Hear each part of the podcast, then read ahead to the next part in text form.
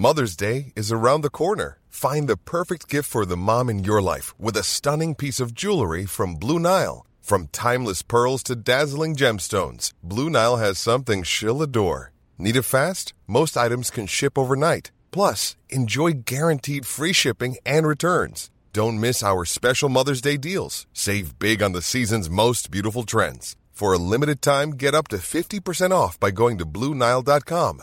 That's Bluenile.com. Soir Info, bon début de semaine à tous. Ravi de vous retrouver jusqu'à minuit pour euh, trois heures en direct euh, de débat, de décryptage de l'actualité. Cette première heure un peu inédite, puisqu'on ce lundi, j'ai l'honneur d'organiser un, nouveau duel entre Gilles William Goldnadel et Julien Drey. Comment allez-vous, messieurs?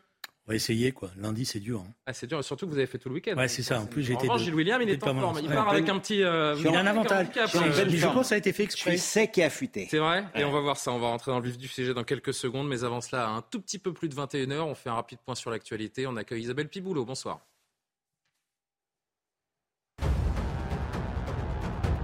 À Rambouillet, dans les Yvelines, deux jeunes chrétiens ont été agressés près de l'église Sainte-Bernadette de la Louvière.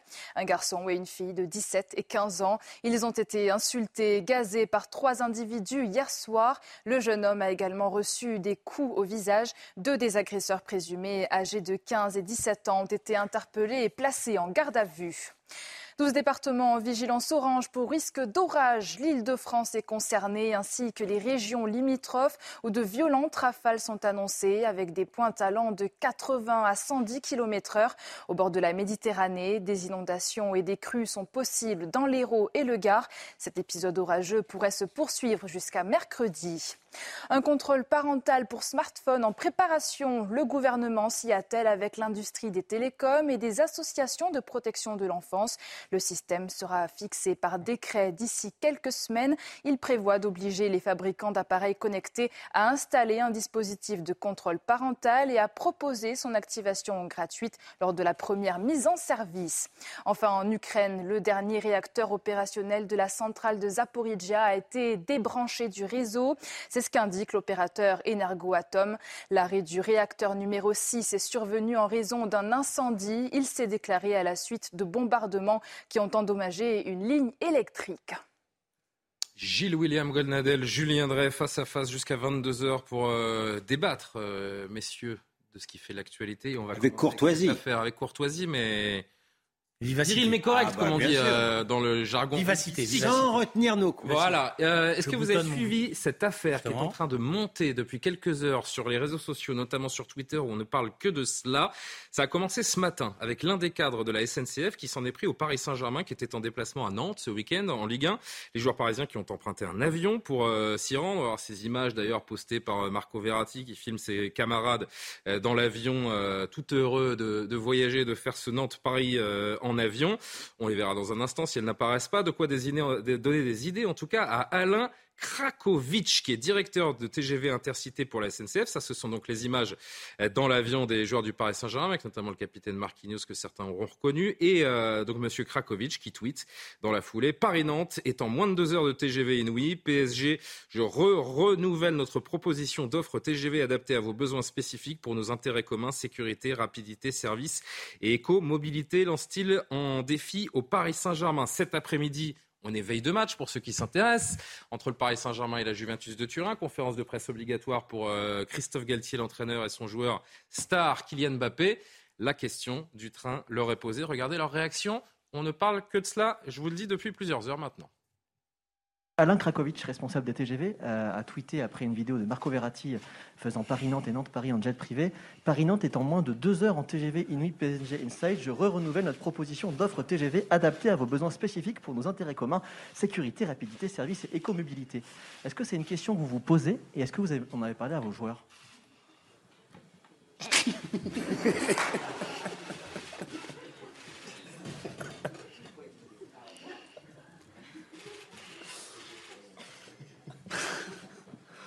Excusez-moi. Je me doutais qu'on allait avoir euh, cette question-là. Pour être très honnête avec vous, ce matin, euh, on a parlé avec euh, la société qui organise nos déplacements. On est en train de voir si on ne peut pas se déplacer en char à voile. Je viendrai, je vous vois sourire en regardant cette image. Oui, ça prête à sourire, mais est-ce que ce n'est pas la pire des réponses possibles Alors que l'on est dans un contexte évidemment particulier, faut-il le rappeler, pour le transport aérien, de nombreuses célébrités, personnalités qui ont été épinglées par des euh, citoyens soucieux de l'environnement durant l'été? Que dire de cette réponse de Christophe Galtier et ce fou rire entre le joueur et, son entraîneur? Moi, j'ai un petit conseil à donner au directeur de la SNCF. Je connais des endroits où la SNCF pourrait faire des efforts et être efficace. Je pense par exemple à Lille.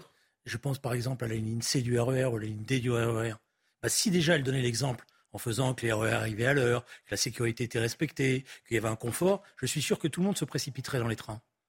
Donc je pense qu'on est là dans une affaire de com.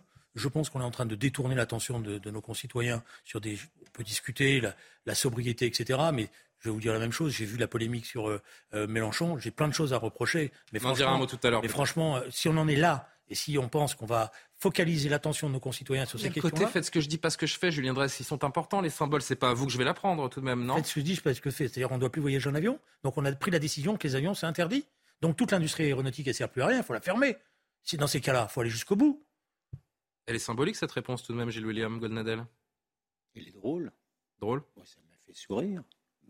Mbappé était était en forme. Moi, on est dans un carcan moralisateur invraisemblable. Et ils tous, tous les moralisateurs sont en train de lui tomber dessus. c'est en train de faire une polémique énorme. non, c'est en train de faire une polémique sur Twitter, oui, pas dans le pays. Tous les moralisateurs. moi faites, faites, la part quand même maintenant. Il faut, pardon, Gilles William. Faites la part entre ce qu'est Twitter. Le Twitter, c'est pas le monde réel. C'est un monde fermé, c'est une communauté avec des gens qui sont très organisés par ailleurs. C'est des groupes très organisés, je peux vous le dire. J'ai fait mes petites enquêtes moi aussi quand je voyais les, tous les commentaires qui étaient faits. Donc le monde réel, il est, le monde réel, il se pose la question de la fin du mois. En tout cas, la ministre, elle a sauté sur l'occasion pour euh, réagir. Une nouvelle ministre euh, des Sports, dont on va lire la, réaction, euh, qui est arrivée il y, a, quelques instants également. Monsieur Galtier, vous nous avez habitués à des réponses plus pertinentes et plus responsables. On en parle, dit-elle. Gilles William, je vous laisse poursuivre votre réponse. Oui, avant que j'ai été. Amélie Oudéa Castera. Oui, c'est la première fois que je viens. c'est vrai que. en même temps, ça fait que quelques mois qu'elle est là. Oui, hein. Mais bon. L'organigramme gouvernemental est encore compliqué. Avant que j'ai été interrompu grossièrement par euh, M. Drey ah et par, l'animateur de cette émission, j'étais en train de vous dire bon, on est dans un carcan euh, moralisateur dont aujourd'hui euh, le, le maître mot, c'est l'écologie. Monsieur Beaune envisage, hein, Monsieur Beaune, euh, voilà, envisage même de, pouvoir euh, légiférer sur les, sur les avions privés. On, on pourrait discuter hein, de la question écologique. Euh, ça n'est pas si simple que ça. Hein. Ce cas, mais on n'a pas le droit. On n'a surtout pas le droit de discuter, par exemple, ce que dit le GIEC. Donc, on est dans un carcan terrible et notamment moralisateur. Mais Monsieur Galtier, il s'en fout. Hein c'est ça le problème. Non, mais il faut dire merde à ces gens-là. Pardon de vous le dire. Euh, ça n'a aucune espèce d'importance quand on n'attache pas de l'importance. Donc, j'ai l'impression d'être le seul à être euh, un peu choqué parce qu'il y a un, message à travers ce fou rire. Évidemment que ça nous fait tous sourire, mais, le message c'est les efforts c'est pour les autres. Non, mais c'est un peu non. mais, nous on s'en fout. Non, mais, non, mais pardon de vous le dire. Mmh. Moi, je suis de ceux qui pensent que d'abord l'écologie aujourd'hui, la manière, je ne suis pas contre l'écologie, je ne suis pas contre la lutte contre la pollution, mais la manière dont on organise, notamment en France et en Europe, le débat sur l'écologie, c'est aussi un moyen de mettre sous le tapis d'autres problèmes, comme par exemple la sécurité et l'immigration, en, hein, en, passant. Mais en dehors de ça, M. Galtier, il fait du sport, d'accord? Donc il dit ce qu'il veut. Le, type de la SNCF, j'ai rien contre lui, il fait son, il fait son boulot. il a fait sa com, là. Non, mais il, fait, il a été très bon d'ailleurs. Il, fait sa com, mais, mais, mais il, a eu, il, a, il a eu une réponse que je trouve humoristique et, je n'ai pas pu m'empêcher d'en sourire. Qui est-ce qui est à côté de la plaque euh, je, voudrais juste revenir. Vous savez, euh, c'est pas forcément une très bonne idée. Parce que pour organiser le déplacement de l'équipe du PSG en TGV, ça veut dire en termes de sécurité, ça veut dire en termes d'horaire, ça veut dire beaucoup de choses. Et je ne suis pas sûr qu'en termes de coûts financiers, à la fin, ça soit un peu plus intéressant. surtout quand vous faites débarquer Messi, Neymar, Mbappé à la gare Montparnasse à 2h du matin, euh, en effet, c'est euh, compliqué. Et vous voyez, dans le train, il va falloir empêcher tous les gens qui vont savoir que l'équipe du PSG est là, de, venir, de, les empêcher d'accéder au, wagon euh, pour pas avoir les, oui, enfin, autographes. Ça, ça, Julien Drey, oui, oui, bon, moment. Et d'ailleurs, je crois savoir, et je cite mon confrère Grégory Schneider, il y a deux équipes qui s'expriment sur, sur les réseaux sociaux également, qui nous dit que le PSG négocie depuis des mois avec la SNCF et que ça achoppe justement sur l'absence de train de nuit en fonction des horaires de match et évidemment la sécurité. Qui est-ce qui est à côté de la plaque ces derniers temps, messieurs? Ceux qui veulent interdire les jets privés, ces déplacements en avion ou ceux qui les défendent encore? Non, le problème, c'est pas de défendre les jets privés pour défendre les jets privés. Moi, je ne suis pas euh, dogmatique à ce point-là. Je suis pas en train de dire, euh, euh, voilà, je, sais ce que ça représente, je sais comme symbole de richesse, comme symbole. Voilà, je pense que certainement qu'il faut discuter, certainement qu'il faut mieux organiser les voyages privés, peut-être qu'on peut regrouper, qu'il y a des tas de choses à faire qui sont intéressantes, mais de là à passer d'un extrême à un autre, c'est-à-dire bientôt on va dire qu'il n'y a plus de jet privé du tout, voilà, comme l'a dit Gilles Williams, je veux dire qu'en termes de conséquences économiques, il y a aussi des, choses derrière. Mmh. Voilà. Mais si vous voulez, le problème qui est posé dans ce débat sur l'écologie, c'est où on veut faire porter l'effort pour que ça soit efficace. Moi, je pense, par exemple, que d'interdire le port de Marseille aux gigantesques bateaux euh, touristiques euh, qui correspondent grosso modo en 24 heures dans le port de Marseille à 33 000 voitures, voilà, euh, poser la question des transports maritimes, du combustible des transports maritimes qui polluent énormément, ça, c'est des vrais combats écologiques. Hmm. Voilà. Et on n'est pas en train d'amuser la galerie à ce moment-là. Je voudrais juste vous montrer, euh, Gilles Williams, ce tweet de Attaque euh, France qui a stigmatisé, là pour le coup, euh, au-delà du Paris Saint-Germain, plus particulièrement la personne de Lionel Messi qui nous dit de juin à août, Messi a effectué 52 vols avec son jet privé, soit 1502 tonnes de CO2. C'est autant qu'un Français en 150 ans, mais la restriction de son usage est à côté de la plaque, selon Agnès Pannier-Runacher, la ministre de la Transition énergétique. Donc tout va bien. Et c'est vrai qu'il y a un contre-exemple également. On parle des difficultés pour des stars, en effet, de débarquer dans une gare à 2 heures du matin. Mais regardez, pardon, il y a un club qui a un standing peut-être encore plus grand que celui du Paris Saint-Germain. C'est le club de Liverpool et ces stars qui ont montré un sacré exemple ce week-end. Regardez l'image. Les joueurs de Liverpool sont allés jouer en Première Ligue à Fulham, donc dans la banlieue de, Londres. Ils ont pris le train sur le quai avec les, les kidam autour. Qu'en dites-vous? Non mais d'accord, formidable. Sauf que moi, je, je pense que c'est pas un enjeu. Je pense que le jet privé, ce n'est pas du tout un enjeu, en dehors même de ce que je pense du problème environnemental. Je pense que la France, par exemple, a un excellent bilan carbone. Euh, le problème, c'est la Chine et l'Inde. Et croyez-moi, la Chine et l'Inde, elles ne vont pas se priver, elles sont au charbon parce qu'elles ont besoin de nourrir leur peuple. Donc que ça nous plaise ou non, et puis il y a un thème totalement interdit, c'est la surpopulation. On veut bien, les attaques et compagnie veulent bien euh, euh, s'en prendre à, des vedettes ou à des, propriétaires de jets privés, mais la réalité, personne n'ose dire que les grands problèmes du monde, c'est avant tout la surpopulation. Mais pas question de le dire. Je parce que la France, c'est 0,1% hein, des émissions c'est, oui, C'est un, c'est un non-enjeu, sauf celui de plomber l'économie française. Mais moi, je pense que c'est plus grave. Dernier mot là-dessus, On est en train de, de dénaturer le combat écologique. Excusez-moi, excusez-moi, parce qu'on est en train de faire de la chasse à l'homme, en pointant un tel, un tel, un tel individu, en le culpabilisant, donc en lui faisant baisser la tête pour qu'il rentre dans le politiquement correct, mais on passe à côté des vrais problèmes qui sont posés. C'est-à-dire que euh, si on veut effectivement dépolluer la planète, je vous ai dit, le transport maritime, euh, la construction énergétique, la question des bâtiments, euh, voilà, c'est là où les questions sont hmm. posées. Donc vous pouvez désigner la vindicte. Vous savez, dans des sociétés, quand on est en difficulté, on désigne, on désigne un bouc émissaire et on le focalise là-dessus. Comme ça, ça évite de se poser les vraies questions mais ce qui est, incroyable, c'est que les donneurs de leçons, soi-disant écologistes, sont ceux qui ont plombé l'énergie non fossile et non polluante en France en plombant le fleuron de l'industrie française qui était le nucléaire. Ce sont eux. On y vient. Eh ben, ah on y vient tout de suite. Alors je, on se fait la transition. Euh, on reviendra, mes effets on reviendra sur les écolos qui marchent sur la tête parce que Julie William, vous avez un petit coup de gueule euh, sur l'été de Sandrine Rousseau à passer d'ici la fin de l'émission. Oui, si j'ai bien compris. Et on y reviendra euh, dans un instant. Mais avant cela, le gouvernement qui, oui, appelle donc à la mobilisation générale pour passer l'hiver en limitant le risque de coupure d'électricité. Outre le comportement des habitants, tous appelés à la vigilance.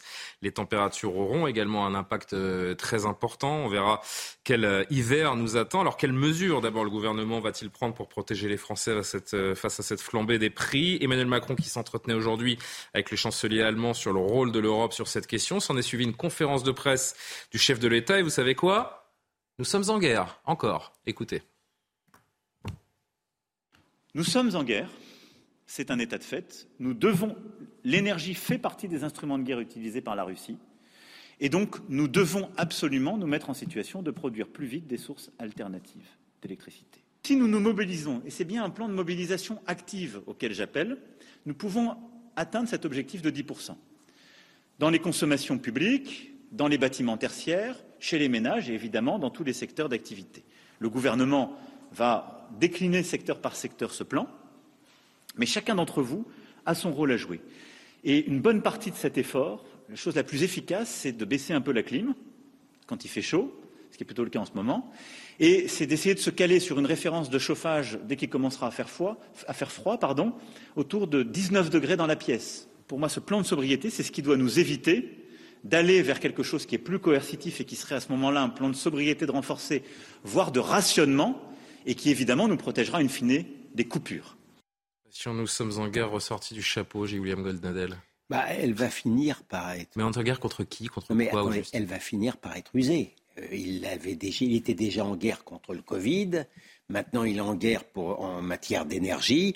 Il a besoin, d'une certaine manière, il a un besoin existentiel d'être Clémenceau parce que malheureusement, compte tenu maintenant de sa majorité étriquée, euh, l'intérêt est de, dramatiser pour lui donner un petit peu de surface. Mais au-delà, au-delà de cette stratégie euh, évidente et à mon avis dont il devrait être davantage économe. Bon, il promet, l'économie, oui. Moi, j'ai, j'ai pas attendu M. Macron, j'ai pas attendu. Euh, ah non. J'ai pas attendu la crise pour essayer d'être, oui, d'être plutôt à 19 et voilà.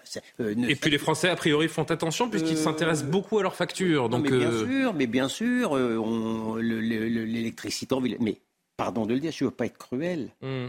Mais celui qui, qui l'un des grands responsables de cette situation, c'est M. Clémenceau II. La, non, mais la, non, mais la réalité, non, mais, j'assure, je ne le considère pas comme un ennemi, c'est un adversaire politique peut-être, mais j'ai rien contre lui. Mais la vérité m'oblige à le dire. Hollande, pour faire plaisir à Dame Duflot, l'importance de Madame Duflot, avait déjà décrété la fin du nucléaire. Non, non. Non, d'accord. Pas la fin. Un petit peu quand même. pas la fin. pas la fin. J'ai. Non, pas la fin du nucléaire. J'aurais dû mesurer mes propos.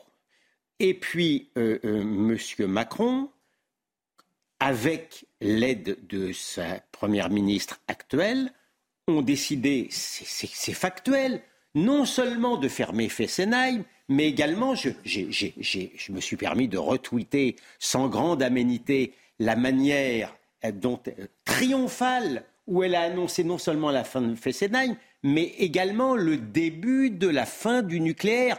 Et je dois la vérité dire, parce que je, vais être juste, il n'y a pas eu une seule opposition dans, médiatique. Hmm. Il n'y a pas quelqu'un, et même au sein de l'opposition de droite, il n'y a pas eu, il a pas une, il a pas une levée de bouclier en disant mon Dieu ce que vous faites parce que il y a une telle doxa qui vient justement de chez les pseudo-écologistes qui sont responsables des malheurs de l'environnement d'aujourd'hui que silence dans les rangs. Il y a quelques personnes, pardon de vous le dire, y compris euh, celui qui vous parle, notamment, on dit que c'était une grosse bêtise pour parler poliment. Donc, euh, c'est bien gentil de nous, inviter maintenant à, guerroyer, mais malheureusement, c'est une guerre dont on aurait pu faire l'économie. Nous sommes en guerre, euh, si Julien Drey.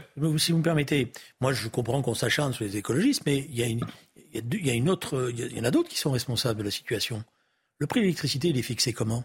Il est indexé sur celui du gaz. Gaz. Pourquoi parce qu'on a fait une très grosse bêtise en s'alignant sur euh, nos amis européens, Monsieur Drey. Donc c'est l'Europe qui, qui, qui, fixe un prix d'électricité indexé sur le mm. gaz. Donc maintenant, c'est plus Qu'est-ce qu'on est allé faire à s'indexer sur le prix du gaz Mais parce que c'était euh, normalement européiste euh, à l'époque. On ne savait pas, on savait pas où on en est. Deuxième. Date de quelle année d'ailleurs? Cette, cette indexation. Qu'est-ce que vous voulez nous dire Que les socialistes ont une responsabilité là-dedans? Mais évidemment, je, sinon, on n'aurait pas perdu les élections.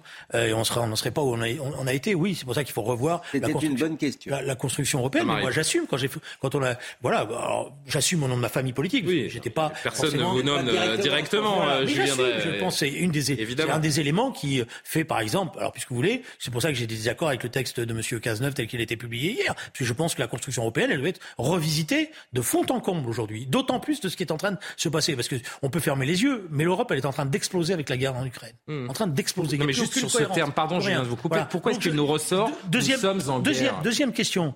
La privatisation d'EDF, c'est une très très bonne idée. Hein on est en train de la renationaliser. Résultat, on a affaibli EDF quand on l'a privatisé. On a affaibli la trésorerie d'EDF et on lui a empêché, on a empêché de faire les investissements nécessaires. Vous voyez tout ça. Alors moi, je veux bien que maintenant on demande à nos concitoyens de faire des efforts considérables pour euh, baisser l'attente. Eux, ils le font parce que les pauvres, eux, ils payent la facture. Faire attention à la, lumière, le chauffage, la clim. La vérité, mais justement, c'est pour ça que c'était assez énervant ce qui est en train de se passer et que mmh. ça me met en colère. Parce mmh. qu'encore une fois, c'est la politique culpabilisante à l'égard de nos concitoyens et où les responsables se dédouanent des fautes politiques. Et infantilisante. Bah Gilles William. Non, La même technique pendant le, Covid. On veut convaincre ou on veut culpabiliser? J'ai l'impression qu'on veut plus culpabiliser que convaincre euh, ces derniers temps. Oui, bah, c'est ça la technique. Oui, non, mais la, réalité, il n'a il, pas inventé la crise énergétique, hein. mais il a participé à la créer. Et maintenant, il, a, il pense que la recette n'était pas mauvaise euh, en ce qui concerne le Covid. Euh, je fais la guerre. Donc il essaye de. C'est un remake, mais je considère que c'est un mauvais remake. Et sur les coupures de. Parce qu'il n'était euh, il était pas responsable du Covid. C'est la petite différence. Oui, mais là, il y a un moment donné où le débat politique, je ne sais pas comment on va faire, parce que là, on est tous en train de se faire, excusez-moi l'expression, balader sur des artifices du débat politique, mais même sur la question ukrainienne et sur la guerre en Ukraine. Parce que là, on est en train de, s'installer dans une logique d'une guerre interminable, dont on ne sait pas d'ailleurs quel sera l'objectif. On est en train de préparer toute l'économie européenne à une récession considérable, avec du, chômage de masse qui va revenir inévitablement. On n'est pas capable de combattre l'inflation, mais on n'a pas le droit de poser les questions de savoir quels sont les objectifs de ce conflit, où on va? Ben, c'est bien. Tout au bénéfice de l'Amérique, parce que les Américains, eux, ça... on s'est enlisé dans un conflit dont on ne maîtrise plus rien. D'ailleurs, si tant est qu'on n'ait jamais maîtrisé quoi que ce soit dans ce dans ce conflit, et aujourd'hui, on émet met toutes les réformes ben, et toutes les ben, et tous les maux de notre société ben, sur le dos de ce conflit. Si vous permettez, je trouve que Emmanuel Macron gagnerait à prendre l'initiative politique aujourd'hui et à essayer de dire à l'Europe bon maintenant on se met autour d'une table, on essaye d'expliquer euh, comment on va essayer de sortir de ce conflit et trouver une solution. D'autant que vous on est en train de se faire ridiculiser parce qu'on a expliqué qu'on allait mettre à genoux la Russie. Vous avez vu comment on l'a mis à genoux. Et aujourd'hui, c'est euh, nous qui avons un genou euh, On a expliqué qu'il était en train de jouer avec l'arme atomique, mais l'AIEA est aujourd'hui et considère d'ailleurs que les choses sont beaucoup plus compliquées que ce qu'on nous avait annoncé. On nous a, je ne comprends, je, si vous voulez, si je comprends trop ce qui est en train de se passer. C'est-à-dire qu'on est en train de mentir à nos concitoyens. Et en attendant, Gilles William, on a appris euh, aujourd'hui qu'une trentaine de piscines publiques à Limoges, Granville, Versailles, et la liste n'est pas exhaustive, ont brutalement fermé leurs portes aujourd'hui, donc car la société exploitante qui s'appelle Vermarine ne peut plus faire face à l'augmentation des prix de l'énergie. C'est tout simplement incroyable d'en être là ouvrir une piscine en France n'est plus viable économiquement. Oui, mais euh, M. Drey s'étant permis de transgresser la règle de l'ordre du jour en parlant de l'Ukraine. Oui, c'est mon, côté, mon côté trotskiste. Bah, c'est un peu, c'est un peu dans le thème. On, hein, quand même. on prend le pouvoir là. Tout allez-y, allez-y. Tout tout, disait là. Je veux vous avez deux minutes. Je veux surenchérir sur ce qu'il vient de dire. C'est un partisan de l'Ukraine qui vous parle. Euh, contre l'agression poutinienne, ceci fermement posé, ce n'est pas une précaution oratoire. La manière dont on est tombé sur le dos de Ségolène Royal parce qu'elle a eu le malheur de dire qu'on n'était pas obligé alors même si elle l'a dit peut-être maladroitement, mais en gros, le sens c'était on n'était pas obligé de prendre. Elle a corrigé ses propos aussi. Hein. De prendre, oui, mais de prendre à la lettre, on n'est pas. Alors je le prends moi pour moi, on n'est pas obligé de croire sur parole tout ce que me dit M. Zelensky, qui fait son très bon boulot de propagandiste, et il a raison, mais nous on, est, on, a le droit de regarder. Tout, tout, ce qui est raconté n'est pas, pas forcément vrai, et on n'est pas obligé non plus d'oublier que les Ukrainiens donnent des rues à des anciens nazis. Il y a, un manichéisme invraisemblable qui, est, un mauvais service rendu à l'Ukraine parce qu'on ne va plus rien croire. Et qui est à l'image de nos sociétés or, l'Ukraine, dans cette histoire, alors c'est vrai, c'est vrai, c'est vrai qu'il y a une, lourde tendance médiatique à être manichéen. On n'est pas capable de dire que les Ukrainiens ont raison, on les a envahis sans raison, mais pour autant, c'est pas des saints. Hmm. Voilà. Et eh ben, dans le monde médiatique actuel, c'est pas possible. Ou vous êtes un salaud intégral, ou vous, vous êtes un juste intégral, sinon vous n'avez pas raison. Et donc, de ce point de vue-là, je, il me plaît quand même de, dire que Ségolène Royal a été plutôt courageuse, même s'il était malade. Julien Drey, je, je, retenterai ma question sur les piscines après la pub, parce que j'ai l'impression que ça ne vous passionne pas des masses. Non, mais, euh, répondez, il vous reste 30 secondes sur l'Ukraine si vous voulez. Moi, j'ai aucun problème pour dire que M. Poutine euh, est un élément dangereux, que, vous savez, euh, si vous me permettez, on me l'a tellement reproché, je suis un vieux trotskiste, moi, donc mmh. tout ce qui a lié, qui a trait au stalinisme ou à la dégénérescence du stalinisme qui a transformé le système, ne sont pas mes amis. D'ailleurs, sur votre plateau, le fameux espion euh, euh, qui s'appelait, qu'on retrouve tous les soirs en ce moment dans, sur une autre chaîne. Ah, l'ancien du KGB. L'ancien du KGB. Comme oui, son nom il m'échappe, je suis désolé. Oui, moi, non, mais... Va m'aider dans l'oreillette dans, les secondes qui. Voilà, qui raconte, qui est, qui, qui est, si vous voulez, avec lui, on peut plus, il faut pas parler.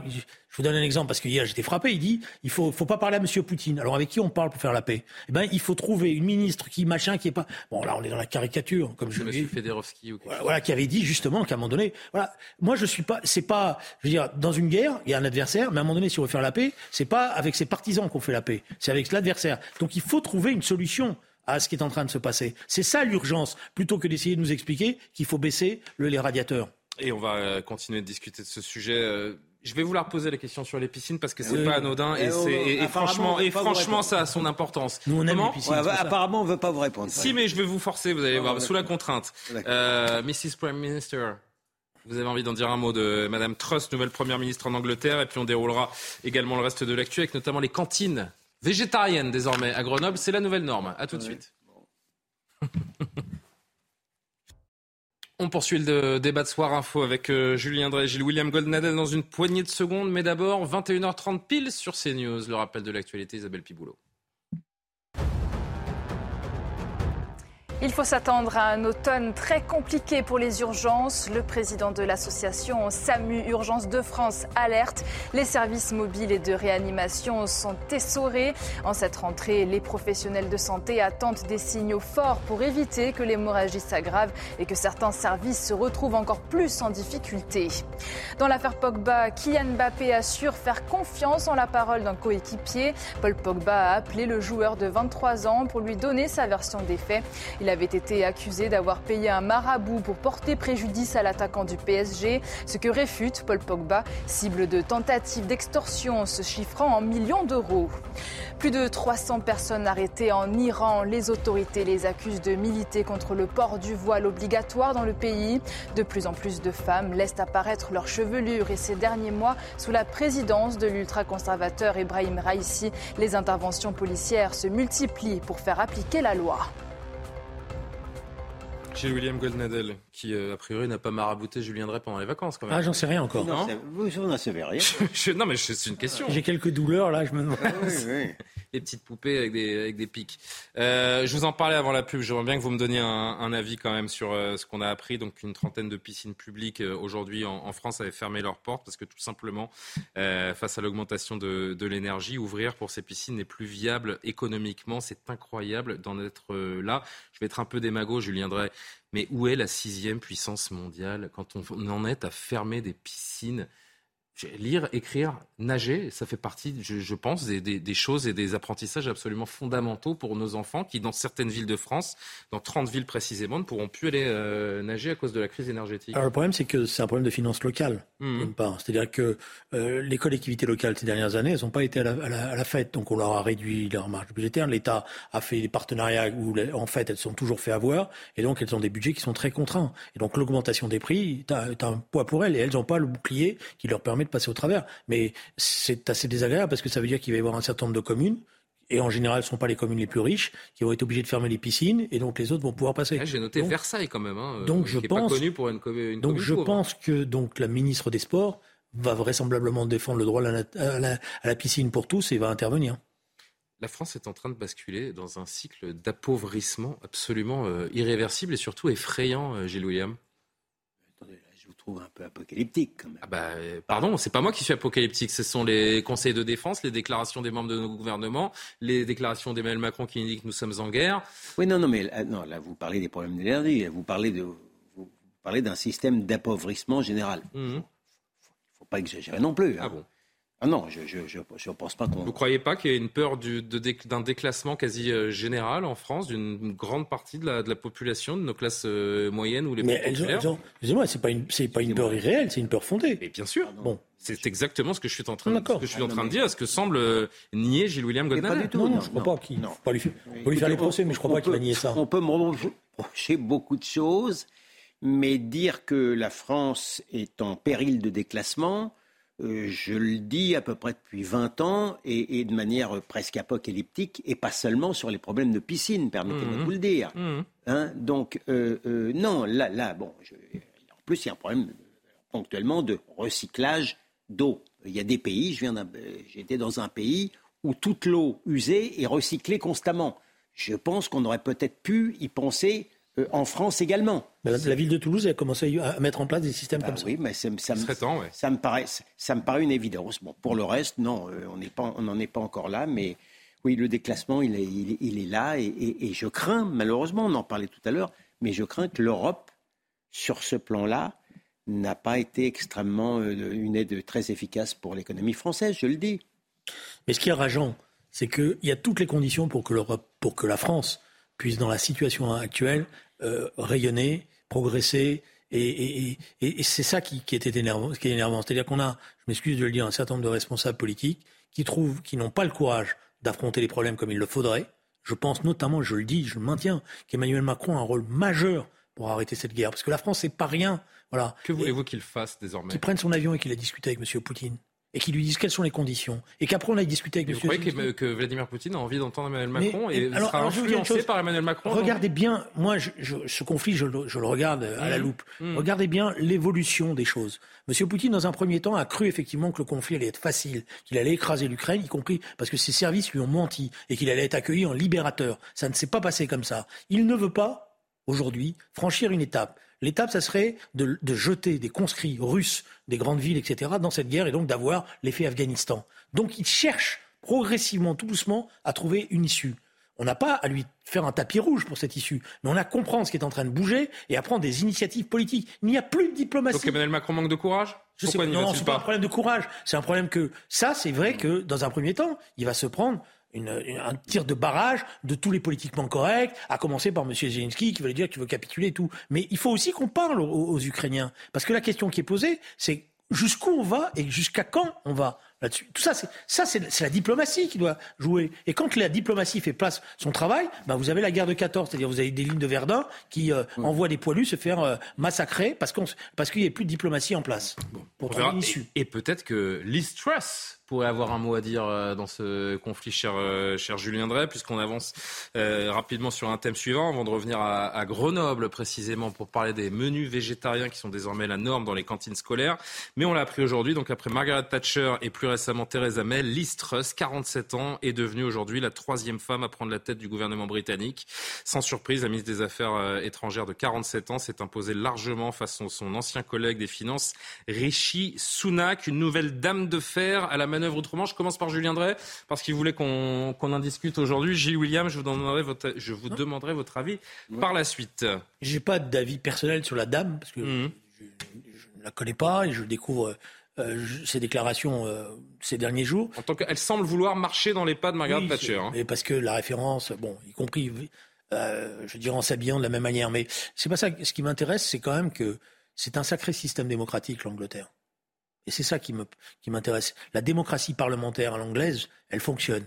Parce qu'il n'y a pas beaucoup de pays où un Premier ministre qui euh, a, fait quelques fautes est obligé de démissionner, qu'il y a un processus démocratique de sélection d'un nouveau. Bon, et ben moi je trouve que quand même par rapport à nos institutions de la Ve République, ça mérite une réflexion. On rappelle à nos téléspectateurs que Boris Johnson, il est l'unique responsable de sa chute. Hein, euh, et c'est notamment ces affaires de fête euh, pendant la crise de, Covid qui ont eu raison de lui. C'est les députés de base du Parlement qui ont mis en cause la manière dont il avait géré le Covid, la manière dont il avait, fait, ah, il avait menti sur un certain nombre de choses, y compris sur des ministres qu'il avait recrutés, etc., qui ont obtenu qu'il se retire. Il y a eu un débat démocratique réel à l'intérieur du Parti conservateur, mais la démocratie anglaise, elle est solide et elle fonctionne. Vous me faites bougonner. Euh, votre adversaire du soir est, néanmoins camarade. Oui, c'est un exemple de démocratie, cette Angleterre Parlementaire, parlementaire. De démocratie parlementaire, plus précisément, en effet que, une démocratie parlementaire euh, en Grande-Bretagne, je n'en ai jamais douté, mais je ne suis pas sûr que ce soit l'exemple, que la chute de Beaujolais soit l'exemple le plus pertinent.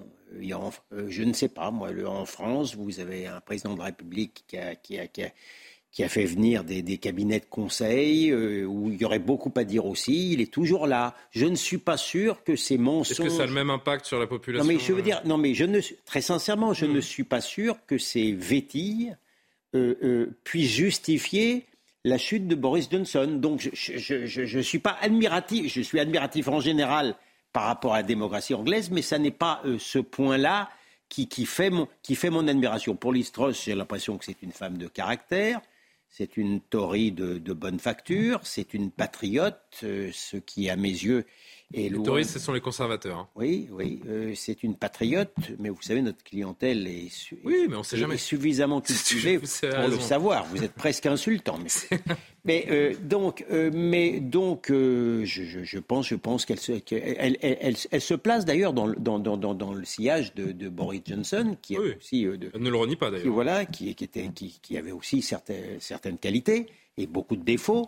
Donc nous, nous verrons bien. je, je sais gré tellement à Boris Johnson d'avoir défait M. Corbyn que je, que je vous avoue que, que, que, que ma sympathie et mon estime demeurent. Ça vous fait rêver, Julien Drey, un, grand parti de droite euh, européen qui est capable de conquérir, de, conserver le pouvoir C'est pas, pas un, grand parti de droite. Ce qui me, ce qui Quand Oui, non, mais ce que je veux dire, c'est ce système, je trouve, est beaucoup plus crédible du point de vue de, des citoyens que notre système à nous. Bon, ça ne veut pas dire que je suis en désaccord avec Gilles Williams sur euh, le fait que peut-être que Boris Johnson n'aurait pas dû tomber, qu'il y a eu aussi, euh, il y a le politiquement correct en Angleterre. Hein. je suis d'accord avec lui. Mais moi, c'est le système global qui m'intéresse. Donc, on a beaucoup. Vous êtes pour la monarchie parlementaire non, parce que la bah, monarchie parlementaire, c'est ce que nous avons aujourd'hui.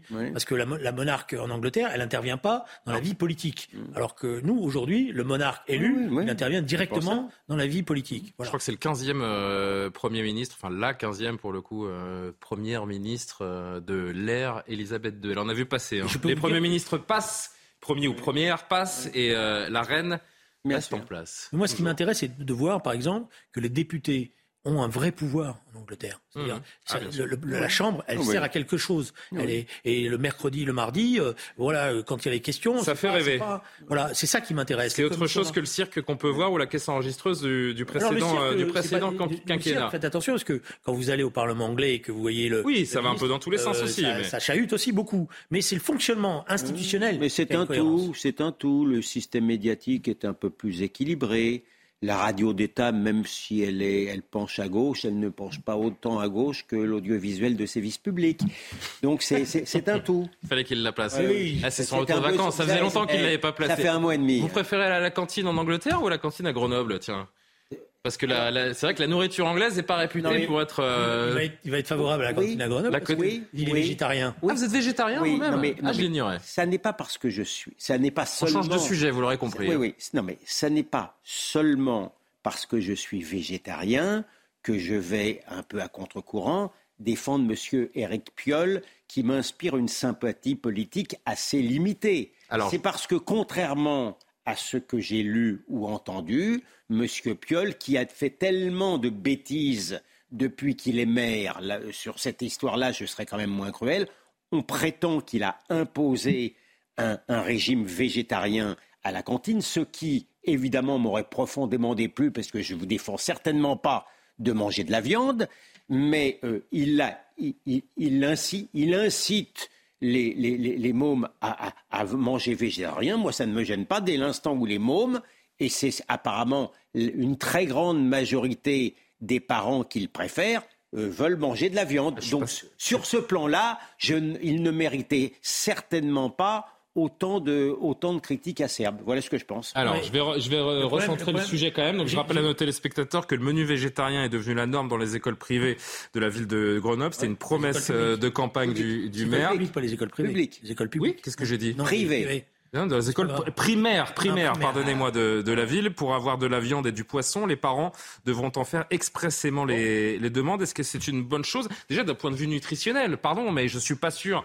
Alors autant vous avez fait un choix en tant qu'adulte, j'imagine, Gilles William, de devenir euh, végétarien. Je suis pas sûr que ce soit le régime idéal pour un enfant, euh, Julien Drey Non, c'est-à-dire que dans le moment actuel, il faut qu'on devienne des spécialistes de tout. Eh oui. de la nutrition et des choses comme ça. Moi, j'avais toujours été éduqué comme quoi il fallait quand même donner un peu de, à manger de la viande, du poisson équilibré à nos, aux enfants pour que. Voilà. Alors si on me démontre que maintenant tout ça sert à rien, bon, c'est quand même. Euh... La vérité, c'est que c'est très politique en voilà. fait, comme, euh, comme décision. Et là, c'est peut-être un petit peu plus dans vos cordes. Ce qui, me gêne, c'est que le risque, c'est que progressivement, euh, on impose des menus végétariens dans les écoles. Ça n'est pas vrai, on ne les impose pas. Non, d'accord. Pour l'instant, on les impose pas. À Grenoble, c'est la norme. Et si vous voulez manger autre chose qu'un menu végétarien, vous devez en faire une demande. Le danger, bah ça coûte pas cher une de faire la demande. Non, ça coûte pas cher de faire une demande, mais encore une fois, il y a des symboles et, des mesures qui sont très politiques. une deux secondes. Le problème, c'est que vous allez avoir des enfants qui ne mangeront plus jamais de viande ou de poisson parce que le seul endroit où ils ont mangé un peu, c'était à la cantine. Mhm. Et il y a beaucoup de familles qui ne pouvaient pas, parce que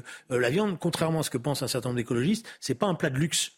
Euh, pour euh, euh, comme ça, c'est aussi un besoin et qu'il y a des familles qui n'ont pas accès à cela et qui aimeraient bien au moins de temps en temps se faire un, bon, un, bon, plat de viande. Donc je pense que c'est un danger. Alors après, il faut que les nutritionnistes donnent, mais normalement, vous savez, quand dans les menus de cantine, il y a une intervention des nutritionnistes. Hein. C'est-à-dire les menus ils sont équilibrés. Voilà, il y a surtout une intervention du politique. Hein. Moi, je, encore une fois, Gilles William qu'on inverse les logiques, c'est une chose euh, que euh, aucun de nous trois ne soit nutritionniste et véritablement une, une réponse ferme et définitive sur le fait que le végétarisme ou non est une bonne chose pour les besoins nutritionnels de nos enfants, c'en est une autre. Mais moi, ce qui m'interpelle là-dedans, c'est que les gamins qui, dans les cantines, vont demander de la viande ou du poisson, c'est avec un sentiment de culpabilité ah, désormais parce qu'ils vont sortir de la norme. mais bien sûr que si, vous sortez de la norme. 94, mais, arrêtez. Non, non, non. Vous êtes aveuglé par votre végétarisme, Gilles William. Pardon de le dire, mais. Je ne m'attendais pas ce soir à ce rapprochement surprenant entre Eric Piolle et Gilles William Oui, c'est vrai que c'est.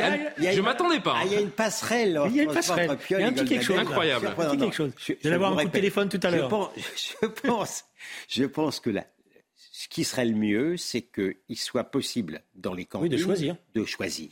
Oui à partir de là, il y a pire drame que ce qu'a fait M. Piolle. C'est tout ce que, c'est tout ce que je suis en train de vous dire. pas en train de parler d'un drame. Hein, là, vous êtes un homme de synthèse. Voilà. Et, à part cela, et à part cela, vous êtes, vous criez haro sur le végétarisme. Je ne parle pas du véganisme.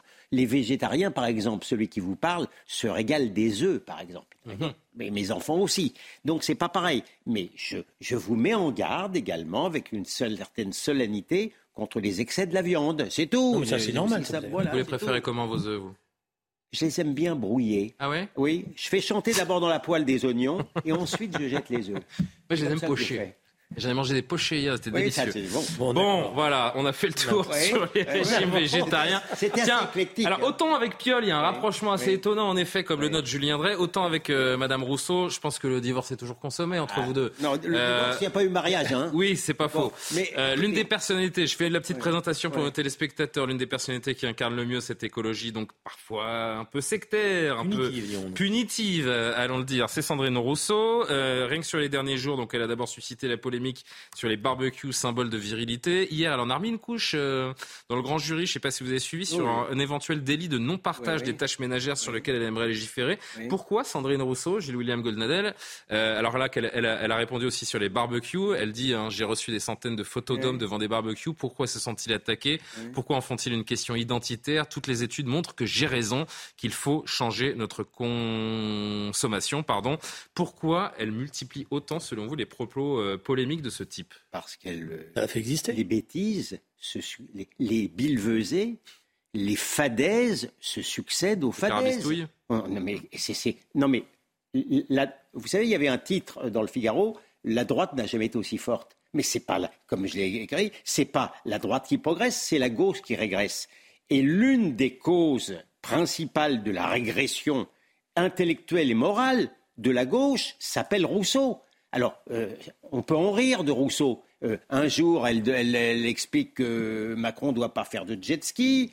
Le lendemain, elle explique effectivement, c'est pas le problème qu'elle ait dit que les barbecues euh, soient cancérigènes. Elle n'a sans doute pas tort. C'est le fait. viril. C'est non mais c'est d'expliquer que c'est le symbole de, de la virilité. Pardon. Je vous disais à l'instant que j'étais, je, je m'étais converti au végétarisme il y a une dizaine d'années, je peux vous dire que je ne me suis pas senti euh, plus efféminé pour autant. Ça n'a aucun sens. Ensuite, elle a expliqué qu'il fallait réformer le rire. Il faut plus, il faut parce que il ah, ne faut, il faut pas, il faut pas rire des femmes, il faut pas rire des LBGT. Il faut pas rire d'elles surtout. Il, il, faut pas rire, il faut pas rire, il faut pas rire non plus, si vous voulez, il faut, de, des noirs, des LGBT et, et, des femmes.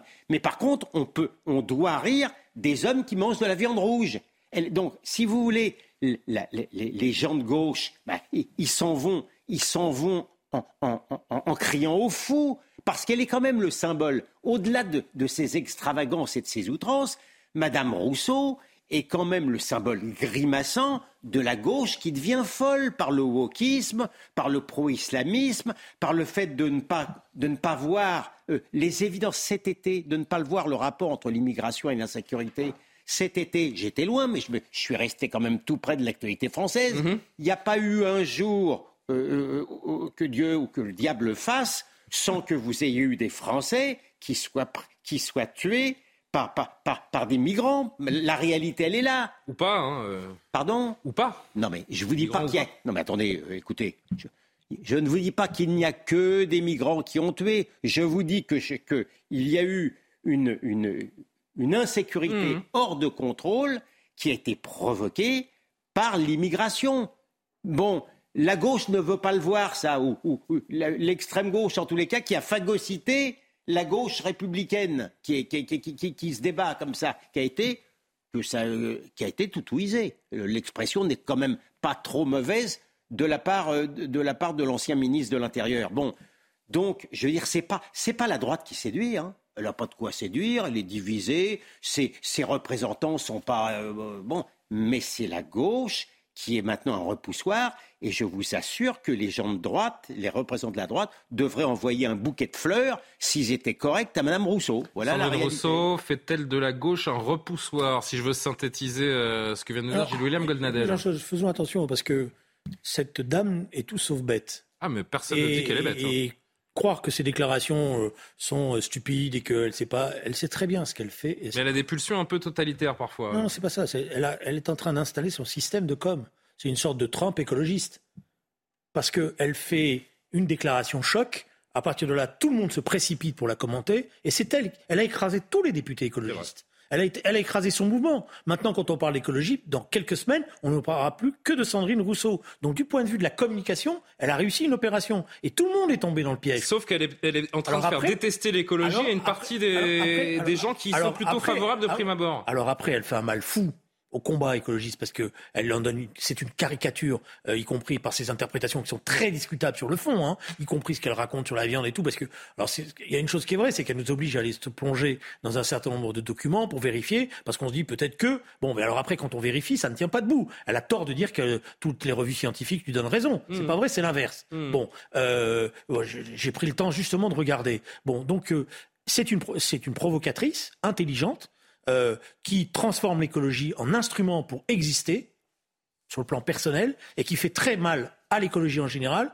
Mais alors par contre, il y a quelque chose sur lequel il faut aussi faire attention, c'est que chez les jeunes esprits, notamment dans les, lycées, etc., elle est en train de, de, créer des confusions totales qui fait qu'un certain nombre de professeurs m'ont dit on passe un temps fou à démonter un certain nombre de choses parce qu'ils ont entendu à la télé, alors il faut expliquer, etc., tout ce que vous avez raconté. c'est ça qui est terrible, le en sur le, végétarien, sur, voilà, donc, euh, sur le, transsexuel, etc., tout est confus mmh. et, tout est mélangé et c'est pour ça qu'elle fait du mal et c'est évidemment, et je finis pour ça, je finis là-dessus, que la gauche euh, euh, pas que moi, mais d'autres, doivent vraiment affirmer sa ligne et ne pas du tout collaborer avec ce genre de choses. Je ne vais pas vous proposer un barbecue pour conclure parce que ça exclurait euh, notre ami Gilles-William Goldnadel. Non, c'est pas vrai, on peut faire un barbecue avec. Faire des barbecues de légumes, non On peut faire des barbecues de légumes.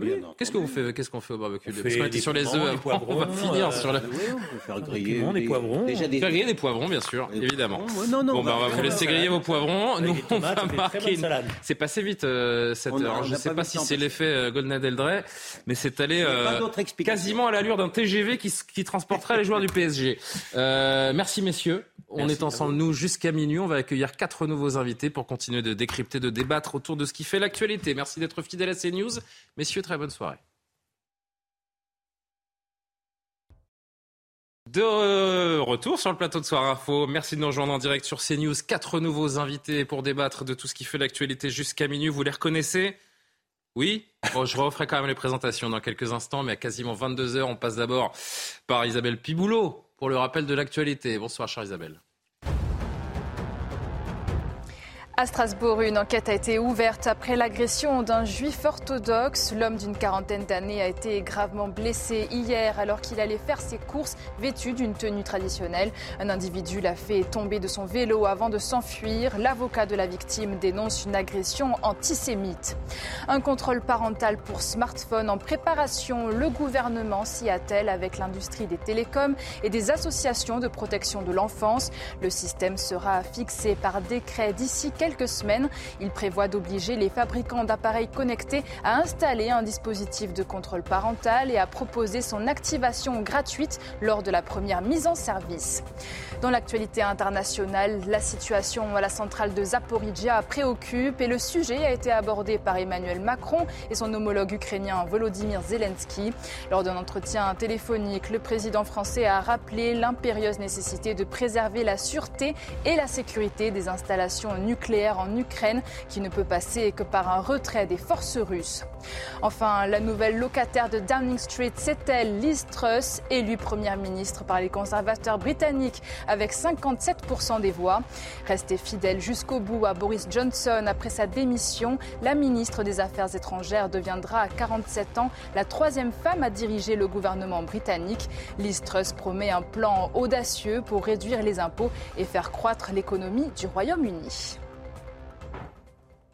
Et parmi nous ce soir, Jean-Sébastien Ferjou. Bonsoir Monsieur Ferjou, directeur toujours de la publication d'Atlantique, ou à vos côtés Alexandre Devecchio qui repart sur un grand chelem pour la semaine. Normalement. J'espère, eh ben, ça fait plaisir. Ah, Rédacteur en chef au Figaro, Benjamin Morel. carton rouge, mais non, pas encore. Euh, Benjamin Morel, bonsoir, maître de conférence en droit public, toujours à Paris de Panthéon-Assas. Exactement. Et eh ben c'est très bien pour vos étudiants. Et Johan Usaï qui est là également, journaliste politique. À News, euh, on a beaucoup de choses à évoquer ce soir, mais d'abord cette polémique. Euh, Johan qui me disait juste avant la pub, la vidéo est sortie sur les réseaux sociaux aux alentours de 18h et à à peine 22h, on est déjà plus à plus d'un million et demi de, de 1 vues. 800 000. 1 million 800 000 vues. L'un des cadres, je refais l'histoire en commençant par le commencement, l'un des cadres de la SNCF qui s'en prend au Paris Saint-Germain. Le Paris Saint-Germain qui était en déplacement à Nantes ce week-end pour un match de Ligue 1 que les Parisiens ont remporté au passage. Ils ont emprunté un avion pour, euh, pour s'y rendre, de quoi donner des idées à Alain Krak qui est directeur du TGV Intercité pour la SNCF Paris-Nantes. est en moins de deux heures en TGV Inouï PSG, je re-renouvelle notre proposition d'offre TGV adaptée à vos besoins spécifiques pour nos intérêts communs, sécurité, rapidité, service et éco-mobilité. Le Paris Saint-Germain et notamment son entraîneur, Christophe Galtier, en compagnie de Kylian Mbappé, qui était en conférence de presse, puisqu'on est en veille de match de Ligue des Champions contre la Juventus Turin. Question de l'un de nos confrères.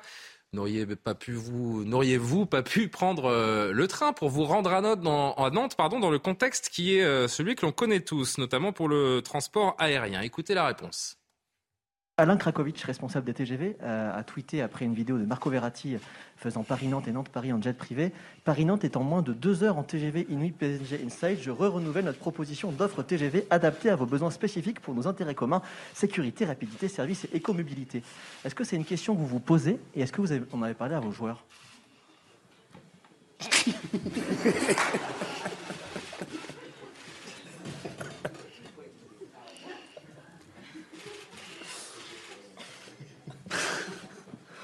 Excusez-moi. Je me doutais qu'on allait avoir euh, cette question-là. Pour être très honnête avec vous, ce matin, euh, on a parlé avec euh, la société qui organise nos déplacements. On est en train de voir si on ne peut pas se déplacer en char à voile. Réaction. Alexandre?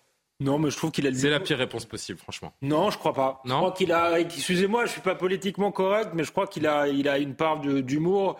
Euh, franchement, moi, quand j'ai vu le tweet, je me suis dit non, mais la, SNCF, euh, les trains n'arrivent pas à l'heure. Il ferait mieux de s'occuper de, des trains qui, qui arrivent à l'heure plutôt que de faire ce style de, de proposition. Je crois que le PSG, même pour des raisons de sécurité, ça me paraît Krakovic, pas. il fait pas, il fait parler de lui. Il fait ça comme. Il fait, ça Et la vérité, ce qu'on apprend aussi ces dernières heures pour euh, rendre à César ce qui est à César, c'est que le Paris Saint-Germain en fait, ça fait des mois qu'il négocie avec la SNCF pour faire des transports justement en train et qu'il y a des points euh, d'achoppement, comme on dit, comme on dit, pardon, notamment autour des trains de nuit qui. il fait ça comme et il fait parler de lui, mais, mais je suis, moi, en tant qu'usager de la SNCF, je suis pas sûr que ce soit de la com euh, positive parce que honnêtement, ce qu'on attend de la SNCF, c'est qu'effectivement ils aient un service efficace et c'est hélas de moins en moins le cas. Euh, ce qu'on attend de Christophe Galtier et de Kylian Mbappé, c'est au moins qu'ils fassent semblant de se sentir concernés dans un moment euh, de ils, sont vrais. Ils s'en moquent, en privé, c'est leur histoire. Mais si vous voulez, on est dans une dans un monde tellement absurde en réalité. Mhm. Euh, on va faire quand même une Coupe du Monde au Qatar, ce qui là pour le coup est une vraie aberration écologique, sociale, euh, sur le plan de la démocratie, enfin tout ce que vous voulez. Donc euh, cette question de, du transport de PSG me paraît totalement totalement dérisoire et Voilà, moi je trouve qu'il y a de la spontanéité, je, je leur en veux pas finalement. Ça, moi j'en ai marre de l'hypocrisie et des curés, et donc euh, donc voilà, c'est rafraîchissant. Je vais vous dire honnêtement, euh, moi aussi à la première, euh, au premier visionnage, ça m'a fait, sourire, fait sourire et ça fait sourire tout le monde. Mais derrière ça, si on réfléchit deux secondes et encore une fois, Jean-Sébastien, faut mettre ça dans le contexte. Il y a un message à travers ce fou rire. Les efforts, c'est pour les autres. Nous, on s'en fout. Oui, parce qu'on imagine mal un patron, par exemple, de grande entreprise se permettre de répondre euh, sur ce ton-là, ou alors peut-être en faisant une boutade, mais derrière en disant. Après, il est entraîneur, hein. c'est le sportif qui l'intéresse, Christophe Galtier. C'est pas le président du club, c'est pas le directeur. Euh, je suis d'accord avec vous, mais comme vous le soulignez vous-même, ça montre quand même une espèce d'état d'esprit, de prise de conscience. C'est un défi qui pose quand même, euh, moi, ce que je trouve assez exceptionnel dans l'image aussi, c'est le visage de Kylian Mbappé. Il est mort de rire. De dire, il comprend même pas. c'est pas juste que ça, ça le fait rire, c'est juste, il a pas l'air de comprendre que c'est un sujet, que potentiellement, c'est malgré tout une question légitime. Alors effectivement, il serait sûrement plus utile de la poser au patron ou au propriétaire du PSG qu'à l'entraîneur, mais c'est une question légitime. Personne ne peut dire l'inverse. Et moi, je trouve que c'est plutôt un tweet euh, habile de la part de la SNCF. Mais je suis totalement d'accord que par ailleurs, la SNCF a bien d'autres euh, chats à fouetter en matière euh, d'organisation. Oui, mais enfin, l'un n'exclut pas l'autre. On peut faire du marketing, on peut entretenir d'ailleurs son réseau, même si d'ailleurs c'est pas la SNCF.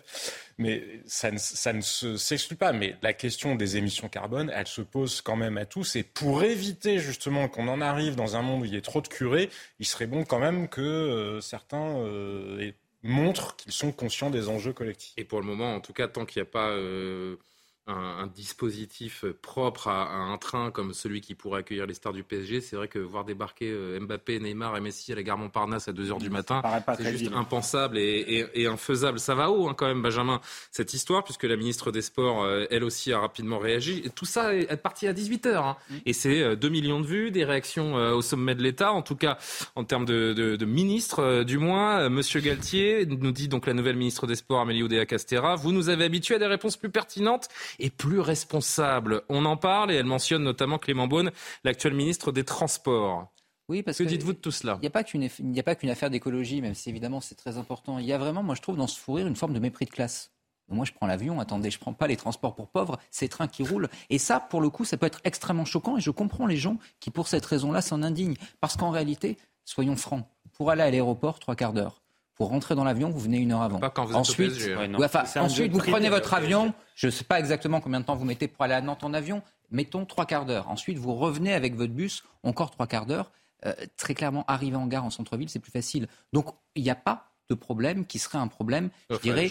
Moi, je comprends, je comprends les vols intérieurs quand, en effet, vous allez dans des endroits qui sont totalement excentrés, hors des grandes lignes de TGV. Là, en l'occurrence, ça ne se pose pas. Donc, en effet, c'est du mépris pour aujourd'hui l'écologie, c'est du mépris pour la crise énergétique et c'est du mépris de classe, ce qui est peut-être le plus grave. Ce qui a mis le feu aux poudres, c'est pas tant euh, avant hein, ce tweet de la SNCF, c'est pas tant le, Nantes-Paris, Paris-Nantes en avion, c'est aussi qu'il y a eu un vol pendant le match où l'avion des, Parisiens a fait Nantes-Saint-Nazaire à vide.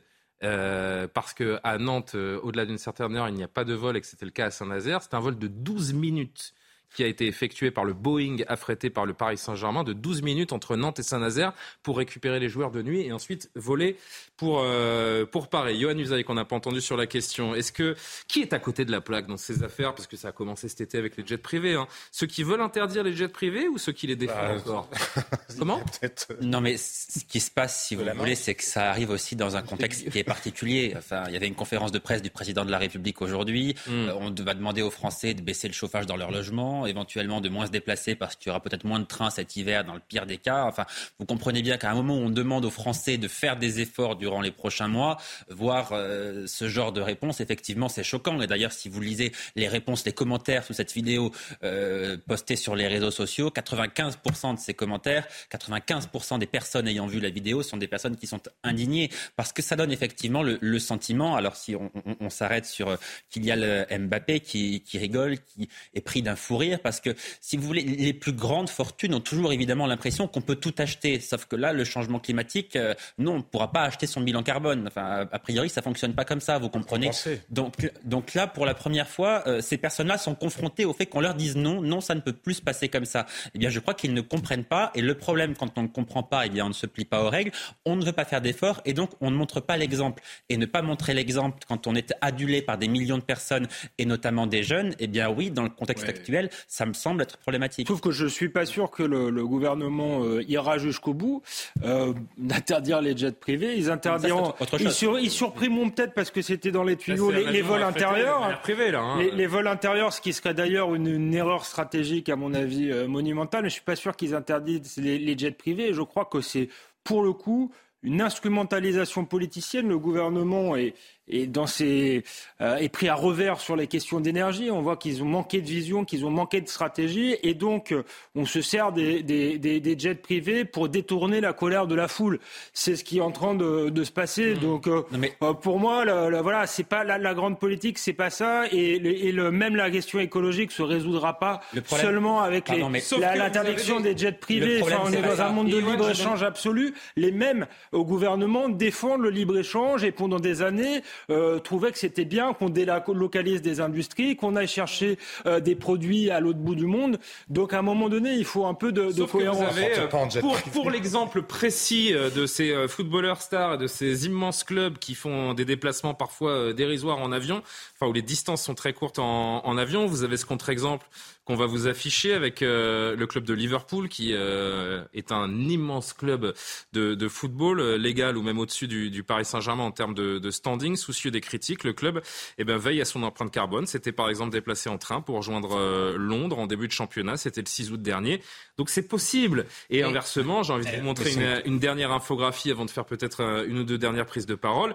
L'association Attaque qui a tweeté également ces dernières heures pour stigmatiser cette fois Lionel Messi de juin à août. Messi a effectué 52 vols avec son jet privé, soit 1502 tonnes de CO2. Mm. C'est autant qu'un Français en 150 ans, mais la restriction de son usage est à côté de la plaque, selon Agnès Pannier-Runacher, la ministre de la Transition énergétique. Donc tout va bien. Non mais évidemment qu'il ne faut pas interdire les jets privés. Enfin, l'écologie, ça n'est pas tout ou rien, comme voudraient le faire croire certains, ou Sandrine Rousseau ou d'autres. Enfin, pardon, il y a un juste milieu quand même. On peut trouver des compromis. Je vais même vous dire, je pense que faire déplacer ces stars du PSG que sont Kylian Mbappé et autres dans des trains actuellement, ça n'est pas possible, ne serait-ce que pour des questions de sécurité. Ça semble absolument impossible. Simplement, il y a une réponse, une justification à, à, à, donner à cela. On ne part pas dans un fou rire en conférence de presse quand on sait qu'on sera vu par des millions de personnes qui, encore une fois, prennent parfois exemple Surtout sur nous. Christophe Galtier dit, je m'attendais à cette réponse. voilà si, Christophe Galtier et Kylian Mbappé avaient dit pour des questions de sécurité, ça n'est pas possible, pour des questions de temps, je n'en sais rien. S'ils j'avais justifié leur position, on aurait pu l'entendre. Quoi qu'on en pense, ce ne sont pas des personnes comme les autres. Ils ne se déplacent pas comme tous les Français peuvent se déplacer. C'est la réponse qui est choquante. Et puis il y a une question de collectif, de collectif. Une équipe de foot, par définition, c'est le collectif. C'est quand même un défi qui pèse sur nous collectivement. Alors je suis d'accord tout à fait d'accord avec ce que vient de dire Johan Usaï. Ils auraient dû expliquer, parce que tout n'est pas possible et il y a des usages ou des cas particuliers qui justifient. Au-delà de ça, quand vous regardez la part des jets privés dans le total des émissions, parce qu'on peut faire des tweets sur Lionel Messi, mais il y a un Lionel Messi, il n'y a pas euh, un Français euh, sur la planète. Il y en a 65 millions et a priori beaucoup d'autres milliards euh, par ailleurs. Donc ça n'a aucun sens de décorréler les échelles de ce genre de ce genre d'enjeu. En revanche, le collectif, ça c'est extrêmement important et c'est vrai que c'est dommage parce que ça montre comment est-ce que les autres peuvent se sentir mobilisés si finalement ceux qui sont les plus exposés. Bah, encore une fois, le sujet n'est pas la réponse ni le fait qu'il se déplace en jet privé. C'est le fait, comme Kylian Mbappé, c'est même pas tant qu'il rit, c'est qu'il a l'air de pas du tout être au courant que ça existe. Oui, je suis d'accord avec Jean-Sébastien avec une nuance, c'est-à-dire qu'aujourd'hui l'écologie des petits gestes, c'est pas suffisant et c'est pas très productif. Ne nous mentons pas, si on veut avoir une transition écologique, ça passe par des politiques publiques ambitieuses. Néanmoins, l'écologie de la culpabilisation et des petits gestes est aujourd'hui la seule que l'on nous vend vraiment à court terme. Et donc, dès le moment où vous avez une écologie qui n'est pas vendue, qui n'est pas portée par ceux qui font œuvre d'exemplarité, eh bien, vous avez un vrai, vrai problème. Et vous avez, au contraire, le sentiment que, eh bien, ce fou rire il est plutôt le symbole d'une forme de décorrélation, de déracinement aujourd'hui d'une partie de ces élites qui ne comprennent même pas les efforts qu'on demande à faire. De cela dit, regardez l'image. Hein, Évidemment, regardez l'image qui est derrière vous. Il faudra aussi que les marques qui sont euh, sponsors euh, du PSG, elles assument, hein, parce qu'on ne peut pas tenir des discours euh, sur la RSE, la responsabilité sociale et environnementale. Alors en l'occurrence, les marques derrière, derrière eux, là, ce sont les sponsors de la Ligue des Champions, puisque c'était une conférence dans le cadre de la Ligue des Champions. Mais c'est juste la précision. De la Ligue des Champions, absolument. Mais il faudra bien, et c'est là où on voit bien que ce sont quand même des questions politiques et une équipe de foot n'est pas en dehors. Je suis désolé d'être l'avocat du diable ce soir, surtout que j'ai pas spécialement de sympathie. il n'y a pas de diable, hein, je vous dis franchement. Justement, le diable euh, entre guillemets. Je trouve que j'ai pas de sympathie particulière pour le PSG, mais je trouve qu'il y a quand même beaucoup d'hypocrisie dans tout ça, surtout venant de la part des politiques qui, eux, pour le coup, ont un devoir d'exemplarité puisqu'ils font la morale. Il me semble qu'il y a eu plusieurs affaires récentes de Jean Castex qui prenaient aussi euh, les jets de la République pour faire des trajets euh, équivalents. Donc, euh, moi, je déteste cette manière de faire de la politique qui consiste à faire la morale et, et à pas agir sur les grands enjeux. vous parliez tout à l'heure de politique de culpabilisation de eh ben, Moi, je pense que c'est une mauvaise politique. On y vient, on va entendre Emmanuel Macron. Cohérente.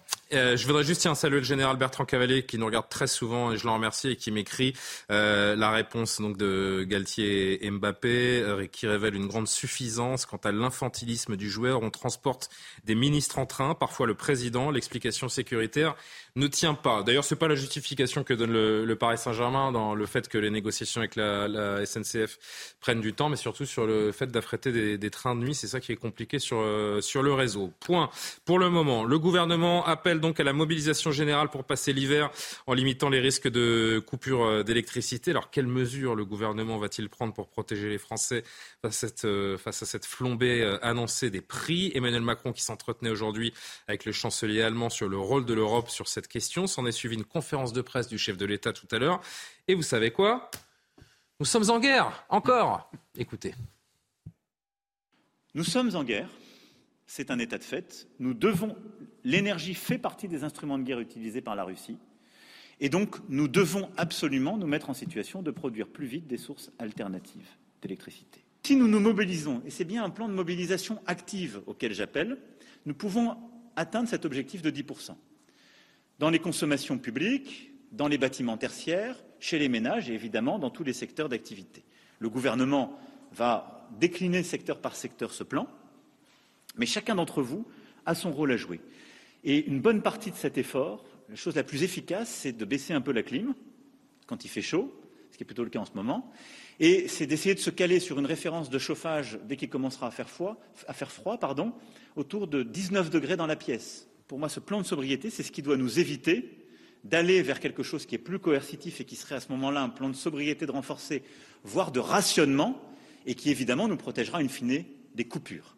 Benjamin Morel, on nous ressort l'expression nous sommes en guerre du chapeau. C'est marrant parce que depuis le début de la guerre en Ukraine, on nous répétait que nous n'étions pas en guerre. Donc on est en guerre Contre qui Contre quoi Pourquoi? Lui-même l'avait dit, je crois même qu'il avait ah dit le 14 juillet. Et encore heureux que nous ne sommes pas en guerre parce que ça impliquerait qu'on envoie des soldats à la frontière actuellement entre, enfin, sur la ligne de front entre la Russie et l'Ukraine et que, en effet, on soit enclenché dans une troisième guerre mondiale. Donc, ne serait-ce que du point de vue diplomatique, même si évidemment ce discours est à adresse interne, c'est une absurdité de dire ça. C'est très clairement idiot. Souvenez-vous des propos de Le Drian, souvenez-vous des propos de Le Maire. Chaque fois, c'était rattrapé en quatrième vitesse par l'Elysée, justement parce que la situation diplomatique est délicate. Vous sortez pas un truc comme ça. Le terme de co-belligérant que nous n'avons jamais été et que nous ne devons jamais être. On a quand même aujourd'hui une situation diplomatique extrêmement tendue. Donc dire ça, c'est en soi irresponsable. Et ensuite, l'ensemble du discours est quand même extrêmement particulier. On parlait tout à l'heure de l'écologie des petits gestes. Là, en effet, on ne change pas de paradigme. On va baisser la clim, on va sauver la planète, ou en tout cas, on va sauver nos réserves d'énergie. C'est en soi absurde. La justification donnée sur Fessenheim, on pourrait y passer une heure, je ne sais pas si on y reviendra, est en elle totalement absurde. Donc là, on a quand même un gouvernement qui tente grosso modo de se couvrir de ses erreurs et de ses errements en matière de politique énergétique et qui le fait, pour moi, extrêmement maladroitement en euh, lançant des appels martiaux. Mais bienvenue dans, bienvenue dans le Covid bis, euh, cher, cher, Benjamin, cher Johan. C'est de l'infantilisation, là encore, la même technique que pendant la, crise du Covid. Euh, on ne veut pas convaincre, on veut culpabiliser.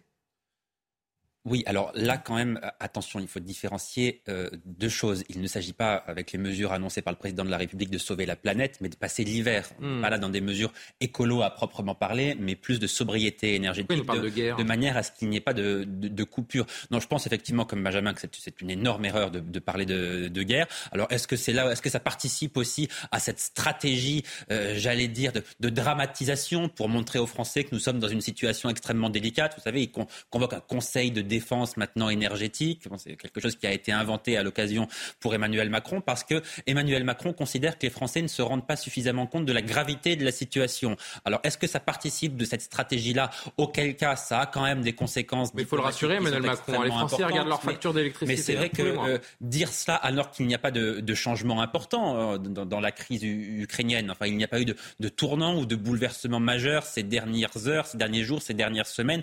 Bah, on sait que la Russie va couper les approvisionnements de gaz à, l'Union. Oui, mais, que, la Russie utilise cette arme de guerre que, sont effectivement les, énergies, c'est une réalité, mais ça n'est pas nouveau. Enfin, Emmanuel Macron, c'est ça depuis des mois. Alors pourquoi utilise-t-il cet argument, ce terme-là aujourd'hui, nous sommes en guerre?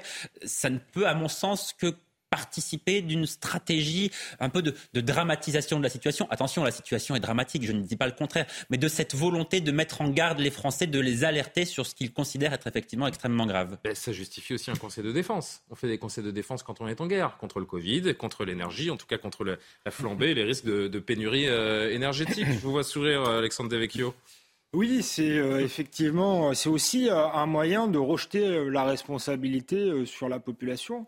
Euh, de l'infantiliser d'une part, mais euh, de dire bah, finalement euh, ce sera de votre faute hmm. si si ça fonctionne pas bien parce que vous devriez être sobre. Encore une fois, plutôt que d'assumer ses responsabilités, de hein, dire on a une, une mauvaise stratégie. Bon, bah, les, les, les, Français ont bien intérêt à être sages cet hiver. Euh, vous avez raison d'évoquer le Covid, et ça m'amuse d'ailleurs, sans m'amuser, parce que je me dis, si demain il y avait une huitième vague de Covid ah bah, pendant hein. l'hiver, qu'est-ce que va nous dire le Premier ministre? Nous sommes en guerre intergalactique. Ouvrez les fenêtres, mais baissez le chauffage. donc, euh, c'est vrai, ouais. aussi, ouais. Oui, c'est vrai. Donc, donc euh, voilà. Mais ça va arriver, ça. Hein. Ça va arriver. Donc on n'est pas, encore une fois, on est dans la, dans la petite politique, euh, dans la petite politique des, des, petits pas, mais je ne crois pas à cette politique-là. C'est une politique qui révèle une grande impuissance. Je suis assez impatient de voir la campagne de pub euh, gouvernementale de cet hiver où il faudra en effet baisser le chauffage, ouvrir la fenêtre et, euh, et faire attention à la variole du singe également. Euh, Jean-Sébastien Ferjou. L'infantilisation, on veut convaincre, culpabiliser, même question si c'est de l'infantilisation, une forme de mépris, ou en tout cas de mépris pour l'intelligence des Français, parce que en gros, l'essentiel de ce qu'essaie de dire Emmanuel Macron, c'est circuler, il n'y a rien à voir. Ça n'est pas ma responsabilité, mm. ni la responsabilité de mon gouvernement. Il l'engage un peu sur Fessenheim, hein, on va l'entendre juste après. On ne peut pas réduire, mais oui, justement, euh, Benjamin Morel le soulignait. En gros, c'est on a fermé Fessenheim parce que c'était près de la frontière euh, allemande et que l'Allemagne n'était pas alignée avec nous sur le nucléaire. Comme chacun a pu le constater, effectivement, en retour, la France a obtenu de l'Allemagne la fermeture de ses vieilles centrales thermiques parce que nous n'étions pas alignés sur le charbon, bien sûr, tout en étant parfaitement européens de part et d'autre euh, et solidaires de la frontière. Mais là où je vous parlais de mépris, c'est parce que les Français savent, comprennent à l'heure actuelle, ils réalisent justement que sur les 15-20 dernières années, alors Emmanuel Macron n'est pas responsable des 20 dernières années, mais quand même maintenant, il a confirmé les choix qui avaient été ceux de François Hollande. Il a nommé comme première ministre Elisabeth Borne, qui était directrice de cabinet euh, de Madame Royal quand elle était ministre. Alors, je ne sais plus si c'était la transition écologique ou l'environnement. Bref, en charge de ces sujets-là pendant le quinquennat de François Hollande. Ils ne peuvent pas balayer d'un revers de la main la responsabilité qui est la leur, même si par ailleurs, il y en a d'autres. Et l'espèce de guéguerre avec euh, le PDG d'EDF, même chose, ça n'est pas à la hauteur des enjeux. Et je pense que peut-être c'est le narcissisme naturel d'Emmanuel Macron aussi qui aime, euh, qui le pousse à le, se voir comme chef de guerre, sauf que c'est totalement absurde. Enfin, on n'est pas en guerre contre le climat, on n'est pas, pas plus qu'on est en guerre contre un virus. Il n'y a pas d'intentionnalité ni du climat ni d'un virus micro-responsabilité euh, engagée tout de même par le chef de l'État. Euh, Benjamin en parlait. On, on écoute Emmanuel Macron tout à l'heure donc sur la fermeture de réacteurs, notamment de la centrale de Fessenheim. Élu président de la République, je vous le rappelle, le peuple souverain avait voté une loi qui était la réduction de 50% du nucléaire à horizon 2025. Quelques mois après mon élection, avec le ministre en charge de la transition climatique, qui était alors Nicolas Hulot, nous avons porté de repousser cette échéance de dix ans. Et donc, dès le début, nous avons redonné de la visibilité à la filière nucléaire. C'est absolument inacceptable que les gens qui ont eu la responsabilité des travaux de maintenance du parc installé puissent expliquer aujourd'hui que nous n'avons pas pris nos responsabilités. Parce que dès les premiers mois de mon premier mandat, nous avons redonné de la visibilité à la filière, en expliquant qu'on allait décaler de dix ans les objectifs qui étaient initialement prévus, en redonnant de la confiance à la filière, en redonnant des objectifs. Les travaux de grand carénage ont été décidés et les investissements en formation et pour l'entreprise ont été pris. Donc chacun, à sa place, doit prendre ses responsabilités. Pour ma part, je les ai prises. C'est pas moi, c'est les autres.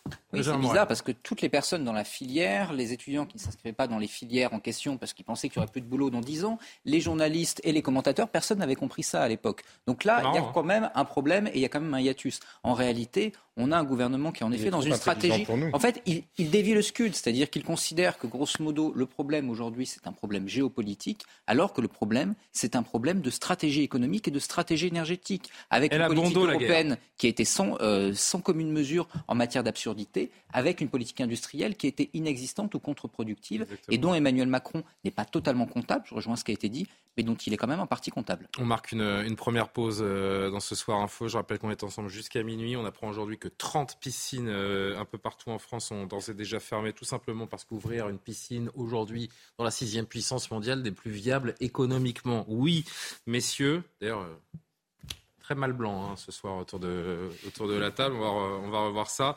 On va revenir également sur ce procès qui s'ouvre euh, aujourd'hui, six ans, six ans déjà, après le terrible attentat du 14 juillet 2016 à Nice. A tout de suite.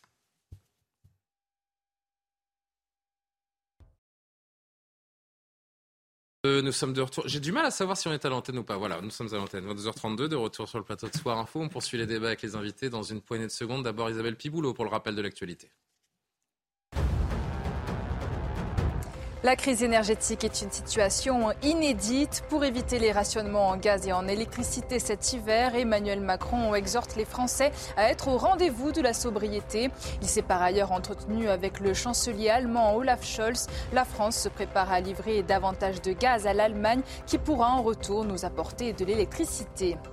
Dans l'affaire Pogba, Kylian Mbappé assure faire confiance en la parole d'un coéquipier.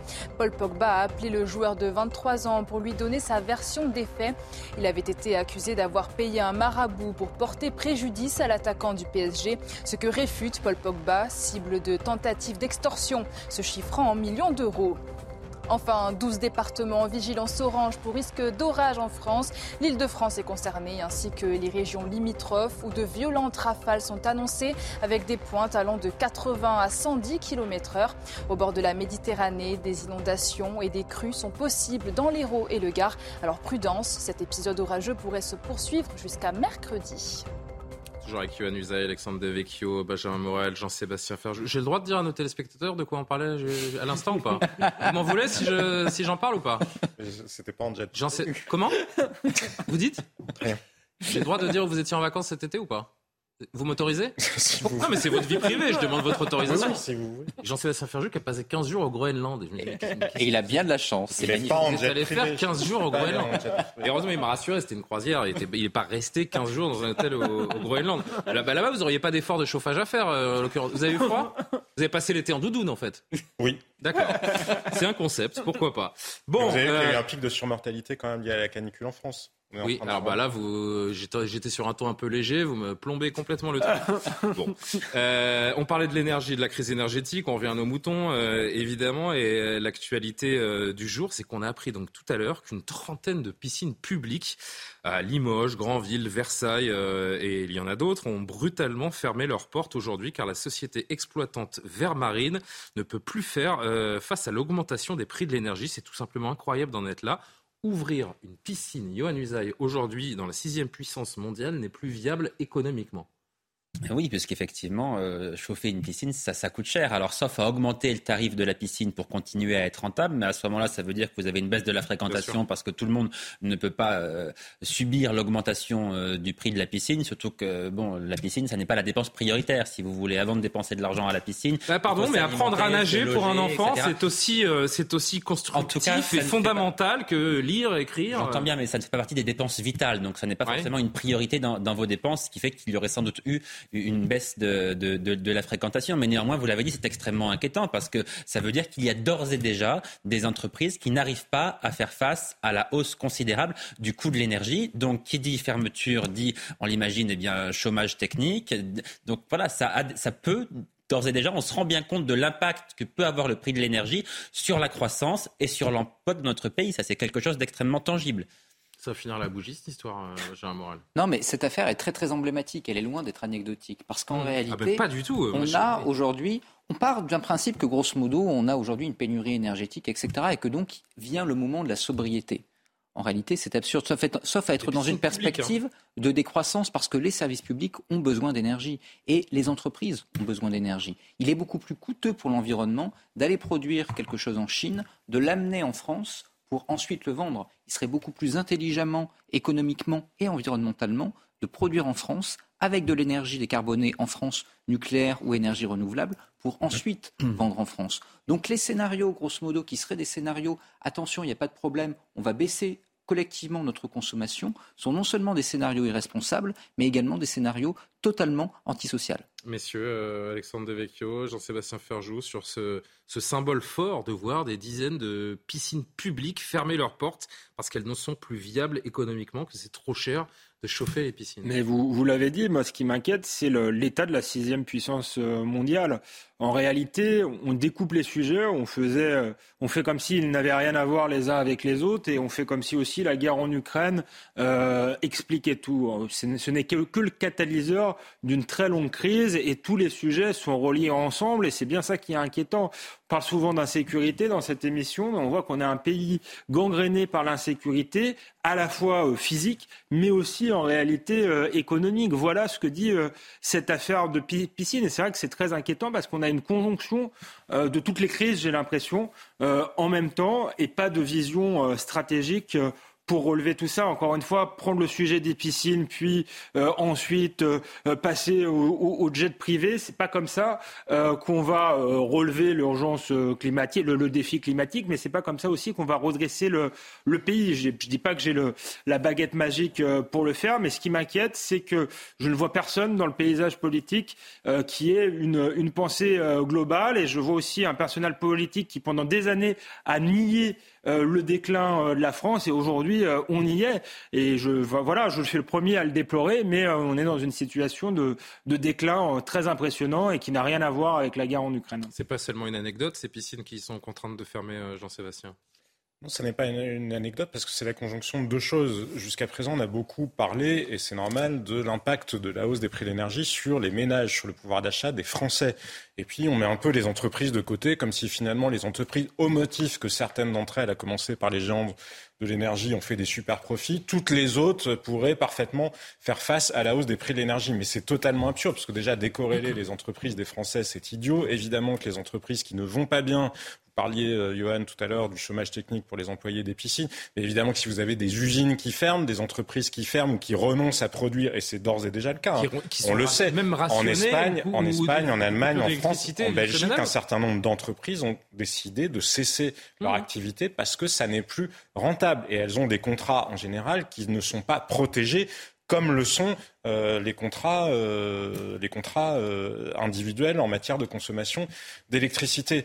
Donc cet enjeu-là, le gouvernement le passe totalement par, par, pertes et profits dans sa rhétorique. On parle beaucoup de protection des Français, mais c'est illusoire d'imaginer qu'on puisse protéger les Français si on n'est pas capable de garantir justement la continuité de l'activité économique dans le pays. Et c'est cette question-là qui se pose, parce que ce qui consomme en masse, c'est quand même l'industrie, c'est pour produire, et ça n'est pas parce que c'est particulièrement mauvais pour l'environnement, je suis d'accord avec ce que disait Benjamin Morel. De toute façon, si on le fait produire ailleurs, l'impact pour la planète, euh, il existe quoi qu'il en soit. Donc il vaut mieux le faire dans des conditions maîtrisées en France que euh, ailleurs en rajoutant le transport, même si euh, il faut relativiser, parce que quand vous regardez par l'alimentation par exemple, manger local, ça ne fait rien gagner à l'environnement. C'est important de le, de le, rappeler. On peut y réfléchir d'un point de vue social et culturel si on veut, mais en termes de bilan énergétique, ça ne fait rien. Mais on ignore toutes ces questions-là. Il n'y a pas de continuité. On parle effectivement de choses anecdotiques.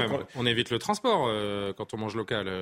oui, mais ce qui a un vrai impact carbone qui est affaibli. Les, les experts qui non, les experts qui travaillent dessus vous montrent que ce qui compte, c'est ce que vous mangez. C'est la nature de l'alimentation plus que l'endroit d'où elle provient. Parce que de toute façon, euh, tout dépend de là où vous résidez euh, aussi. Hein. Si vous mangez du poisson et que vous êtes à Clermont-Ferrand, il y a toujours...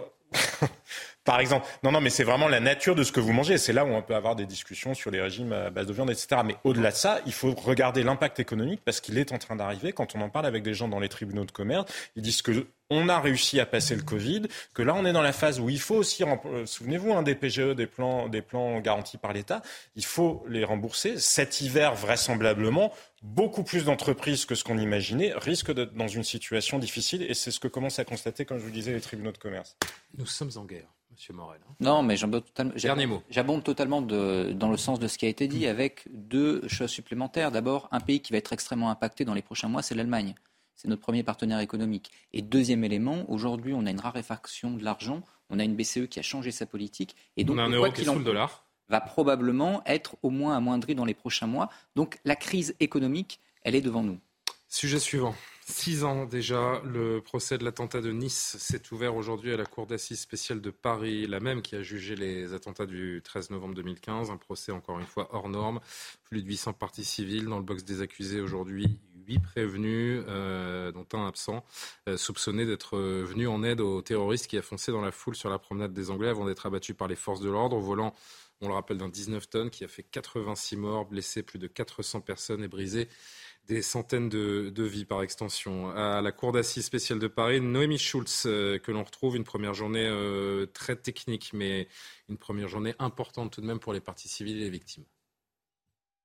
Elles ne sont pas très nombreuses à avoir fait le déplacement à Paris pour l'ouverture euh, du procès. Une soixantaine de victimes étaient euh, tout de même euh, présentes. C'est ici que ça se passe, pas dans la salle de retransmission du Palais des Congrès de Nice, m'a expliqué le père d'une jeune victime de 12 ans.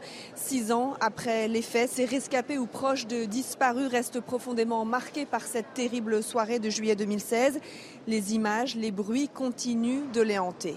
Il était prévu de passer un agréable moment et d'ailleurs on a passé un agréable moment avec euh, le feu d'artifice. Mais derrière ce fut des scènes de, panique et de chaos comme je n'en ai jamais vu, de détresse, de, mort et de, de panique. J'en fais des cauchemars encore. Le bruit des gens qui hurlaient attention, et j'entendais les gens, euh, quand le camion passait sur les gens, j'entendais ces bruits. Ça marque encore quand je dors aujourd'hui. Des fois, quand mon mari transpire, j'ai l'impression que c'est du sang. Donc on dort, enfin, on dort plus ensemble. Cette ambivalence, pareil, entre la fête et le drame, euh, elle est hyper présente. Et d'autant plus de la date euh, de l'événement, parce que pour le reste de la France, le 14 juillet, ça reste euh, la fête nationale. Et une fête, et le feu d'artifice qui revient partout dans toutes les villes. Et ça, c'est quelque chose qui est très compliqué pour nous euh, d'intégrer parce que c'est plus la fête nationale. En fait, pour nous, ça a pris le pas, le drame a pris le pas sur, euh, l'identité, euh, sur cet événement qui fait l'identité de notre pays. Les parties civiles savent qu'elles repartiront sans doute avec beaucoup de questions dans trois mois et demi à la fin de ce procès. L'auteur de l'attentat n'est pas jugé. Il a été euh, tué par les forces de l'ordre. Il y a huit accusés, sept sont présents et aucun d'eux n'est renvoyé pour complicité. Cela veut dire que les juges d'instruction estiment qu'ils n'étaient pas au courant du projet euh, précis euh, d'attentat. Beaucoup de victimes expliquent d'ailleurs que ce qu'elles aimeraient comprendre, c'est comment un attentat a pu faire autant de victimes en si peu de temps dans la ville la plus sécurisée de France. Et on comprend bien, Alexandre Devecchio, pourquoi beaucoup de victimes ont hésité à se porter partie civile, parce que des victimes ou des proches se demandent si ce, procès a un intérêt réel. Moi, je pense qu'il en a un. Tous les procès en ont un, euh, à condition qu'on euh, sorte.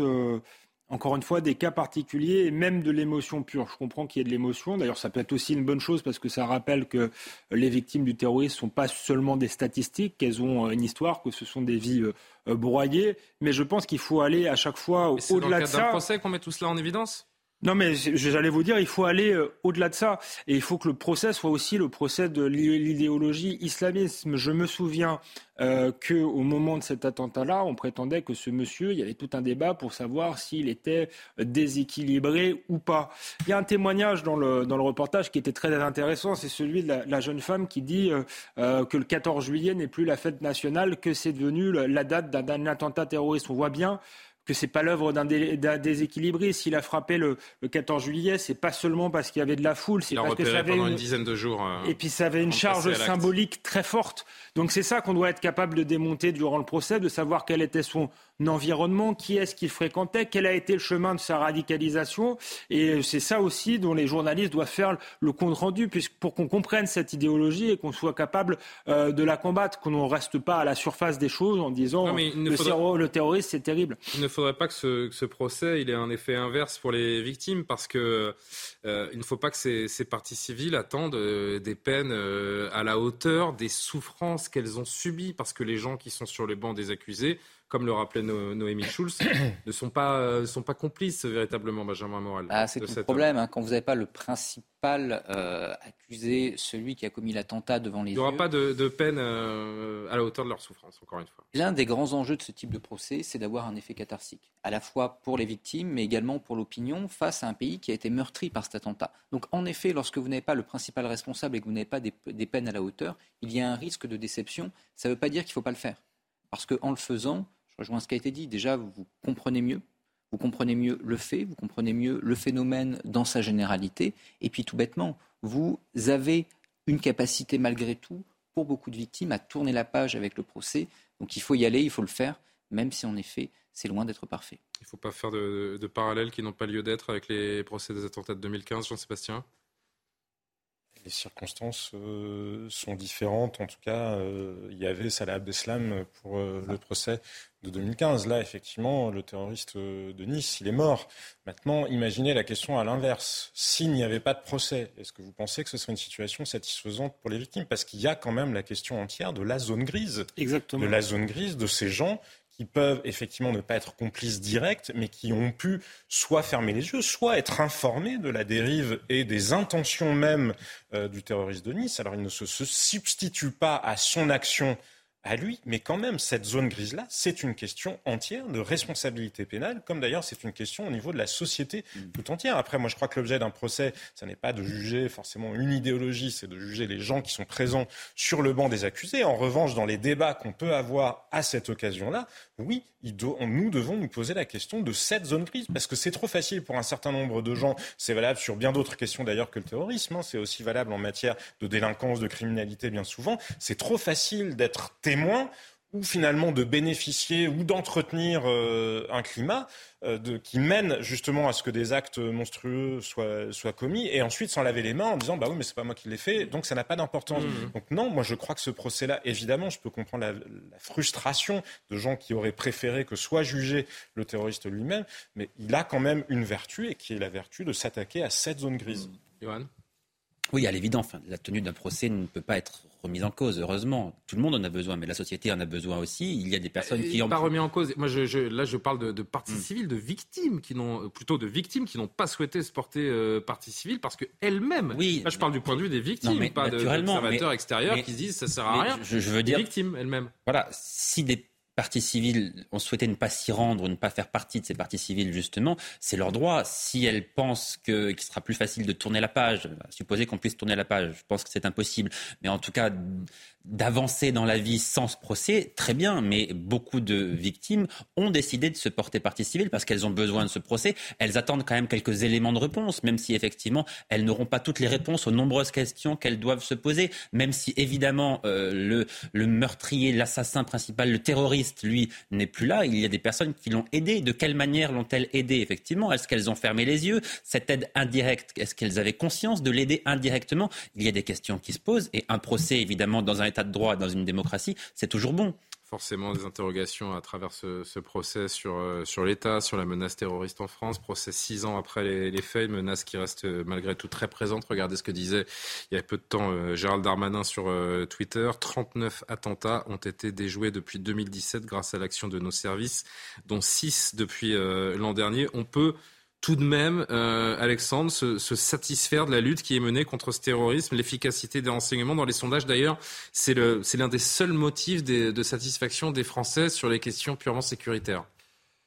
Les renseignements, à mon avis, font du, bon travail. Euh, ils se sont adaptés, mais ils font du bon travail depuis longtemps. Mais il ne pourront pas, pourra pas y avoir un policier derrière chaque individu réradicalisé. Et donc, on n'arrivera pas à éradiquer ce fléau-là. Il y a une part de fatalité. Encore une fois, non, il n'y a pas de fatalité. Mais encore une fois, quand on n'aura pas éradiqué l'iceberg islamiste, puisqu'il y a un islamisme qui est, qui est non, euh, non violent, mais souvent, euh, il, y a, il conduit euh, parfois euh, à l'islamisme djihadiste. Et je pense que le, le, le tout l'enjeu aujourd'hui, c'est de combattre cette idéologie-là et le, le, terreau de cette idéologie-là, qui est souvent un environnement euh, familial, social, j'allais dire presque géographique dans certaines cités. C'est ce que Jean-Sébastien Ferjou appelait la, la, zone grise. Et ce procès peut être aussi le, moment où on s'interroge comment on punit aussi ces gens-là. Vous avez dit tout à l'heure, ils sont pas tout à fait complices et ils vont sans doute pas avoir des peines très importantes est-ce que face à ce qui est sans doute une menace existentielle pour la France euh, à terme, est-ce qu'il ne faut pas euh, revoir notre, notre appareil répressif punir plus durement? Je, n'en sais rien, mais c'est aussi l'une des, des questions qu'on peut se poser. Il faut aller plus loin, Jean-Sébastien, pour abonder dans le sens de ce que vient de dire Alexandre Devecchio?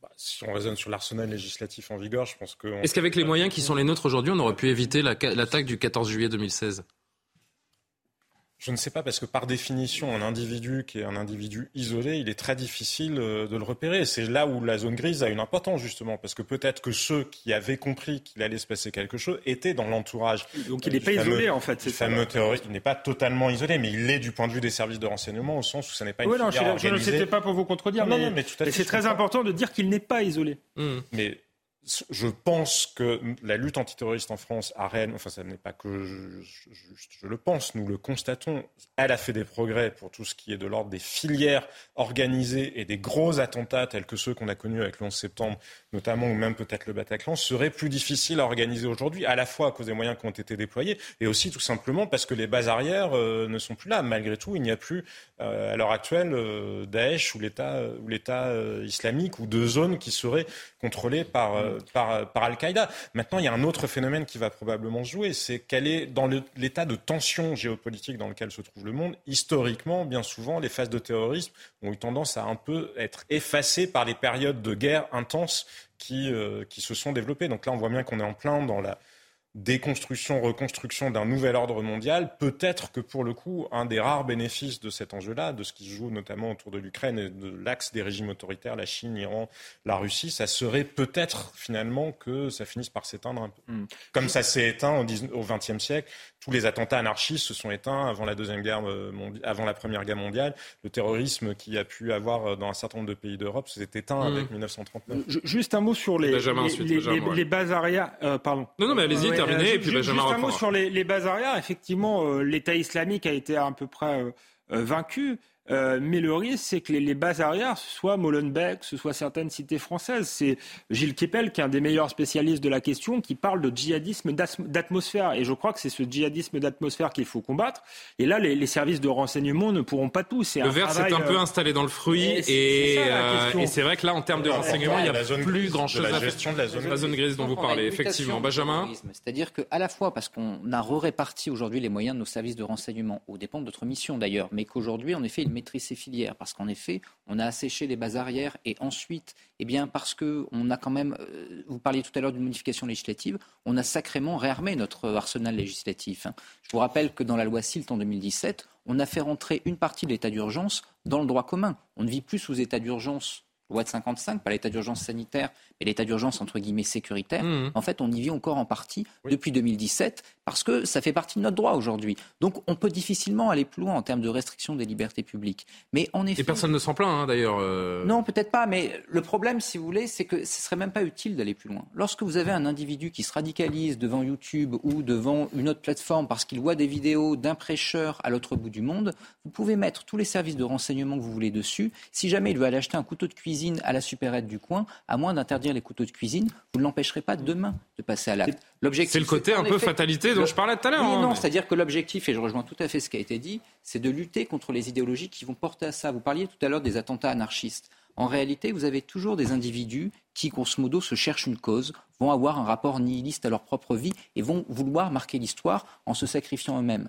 Ensuite, ils vont trouver des substrats idéologiques. Lorsque vous avez un substrat idéologique qui est aussi prenant que l'islamisme aujourd'hui, vous multipliez ce type de cas. Donc là, il y a une bataille. Cette bataille, est d'abord avant tout culturelle, avant d'être simplement une bataille sécuritaire. Dernier mot avant la pause, euh, Johan. Non, simplement pour dire qu'effectivement, aujourd'hui, on, regarde un peu ailleurs. C'est qu'on n'est pas focalisé sur ce, sur ce risque-là. On est focalisé sur ce qui se passe en Ukraine, sur les problèmes économiques, énergétiques que nous rencontrons en France. mais a quand même une partie de nos services qui reste focalisée. Euh, heureusement, et qui d'ailleurs euh, craignent à nouveau ce qu'on a appelé des attentats projetés, mmh. c'est-à-dire avec des groupes organisés qui viendraient de pays étrangers hors Europe. Euh, ça, c'était quelque chose qui était exclu ces dernières années. Les services de renseignement disaient qu'il était devenu quasiment impossible d'organiser ce type d'attentat, ce que nous avons connu en 2015, notamment en France, avec des groupes bien organisés. Aujourd'hui, les services de renseignement redoutent à nouveau ce type d'opération. Tout ça pour vous dire que les choses évoluent extrêmement rapidement et que le risque, bien sûr, reste toujours à un niveau extrêmement élevé. Et les bases arrières se sont en partie reconstituées aujourd'hui, c'est notamment le Quand, quand, je parlais, juste une, précision, quand je parlais de, de durcir l'appareil législatif ou répressif, je ne parlais pas du tout de, euh, d'accroître encore le, le, contrôle sur les individus, parce que je disais comme vous que ce n'était pas possible pour les services de renseignement de suivre tout le monde. Par contre, Même en matière de liberté. Ouais, mais par contre, dans les procès, prenons le procès Mera, tout l'enjeu, c'est de savoir si son frère qui avait volé un scooter et le scooter avait servi aux attentats devait être puni durement ou pas, parce que le, vol d'un scooter euh, dans, le, dans la loi, oui. Euh, ça, voilà. Ah. Donc c'est la question comment on punit l'environnement autour et comment on empêche l'environnement autour. D'où l'idée de revoir peut-être aussi. exactement, c'était ça que c'était, c'était de ça que je parlais. Bon, on va marquer une, une, pause. Tout autre sujet. Je remercie Benjamin d'ailleurs qui, euh, qui a se couché un petit peu plus tôt que les autres euh, ce soir. On va accueillir Mathieu Vallet dans, dans un instant. On va ouvrir une grosse page sécurité autour de ce qui s'est passé ce week-end, notamment au Stade de France. Encore des failles euh, dans la sécurité du stade. C'était pendant le concert du rappeur, du grand, immense rappeur euh, Booba ce week-end au Stade de France. Et puis ce refus d'obtempérer insupportable, encore un à Toulouse, qui a fait euh, neuf personnes blessées, dont deux entre la vie et la mort. La pause, on se retrouve à tout de suite. De retour sur le plateau de CNews, CNews la suite de Soir Info. Mathieu Vallet qui nous a rejoint Bonsoir. On va parler sécurité avec euh, le porte-parole, porte, toujours porte-parole hein, du syndicat indépendant des commissaires. Ça n'a pas encore changé. J'ai pas encore été viré. je pensais que vous étiez au top, moi, euh, secrétaire général ou président. Non, non, non. vous êtes bien quand même. La place, c'est pas ce qui est plus important, c'est de porter une parole juste. Ça, c'est une belle parole, justement. Mais avant de commencer les débats, 23h pile, Isabelle Piboulot, le rappel de l'actualité. À dans les Yvelines, deux jeunes chrétiens ont été agressés près de l'église Sainte-Bernadette de la Louvière. Un garçon et une fille de 17 et 15 ans. Ils ont été insultés et gazés par trois individus hier soir. Le jeune homme a également reçu des coups au visage. Deux des agresseurs présumés âgés de 15 et 17 ans ont été interpellés et placés en garde à vue. Dans l'actualité internationale, la situation à la centrale de Zaporizhia préoccupe et le sujet a été abordé par Emmanuel Macron et son homologue ukrainien Volodymyr Zelensky. Lors d'un entretien téléphonique, le président français a rappelé l'impérieuse nécessité de préserver la sûreté et la sécurité des installations nucléaires en Ukraine qui ne peut passer que par un retrait des forces russes. Justement, Volodymyr Zelensky espère que la nouvelle première ministre britannique aidera son pays à contrecarrer les efforts destructeurs de la Russie. Avec 57% des voix, elle a été élue aujourd'hui par les conservateurs britanniques. Le président ukrainien se réjouit de la future coopération avec Liz Truss, dont le pays est l'un des principaux soutiens de Kiev en Europe. Plus de 300 personnes arrêtées en Iran. Les autorités les accusent de militer contre le port du voile obligatoire dans le pays. De plus en plus de femmes laissent apparaître leur chevelure et ces derniers mois, sous la présidence de l'ultra-conservateur Ebrahim Raisi, les interventions policières se multiplient pour faire appliquer la loi. Et on est donc toujours avec Yohann Usaï, Alexandre Devecchio, Jean-Sébastien Ferjou, Mathieu Vallet nous a donc euh, rejoint, porte-parole du syndicat indépendant des commissaires de police. On ouvre euh, une large page sécurité, à commencer par l'épisode du Stade de France, le nouvel épisode du Stade de France, j'ai envie de dire, encore et toujours au cœur de la polémique. Cette fois, c'était à l'occasion d'un concert du rappeur Booba. Samedi soir, on rappelle, euh, Booba, c'est la star du rap français. Aisément, on pouvait imaginer que les pouvoirs publics, les stadiers anticipent un tel événement. Eh bien non, encore une fois, on a assisté à des scènes chaotique, je vais le mettre entre guillemets, parce qu'il n'y a a priori pas eu de, blessures ou, d'agressions, mais des individus venus sans billets, qui forcent l'entrée, qui insultent certains spectateurs, des stadiers débordés, qui abandonnent et laissent euh, entrer ponctuellement des individus pour éviter les incidents aux portes du stade. Le résumé de ce qui s'est passé avec Marine Sabourin, et on discute notamment donc avec Mathieu Vallée. Des dizaines de jeunes forcent l'entrée du Stade de France, à l'affiche le rappeur Booba. Les stadiers tentent de les arrêter mais sont vite dépassés.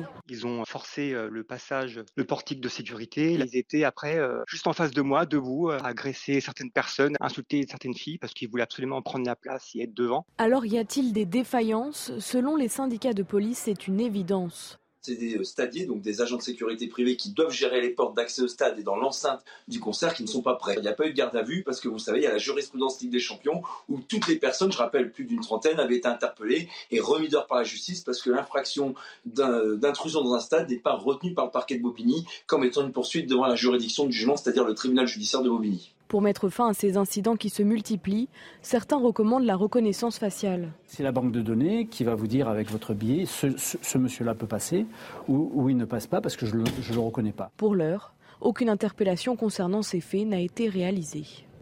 Mathieu Vallée, on vous a vu évidemment dans, dans le sujet, vous réagissez de nouveau. Insupportable ces supporters britanniques, décidément.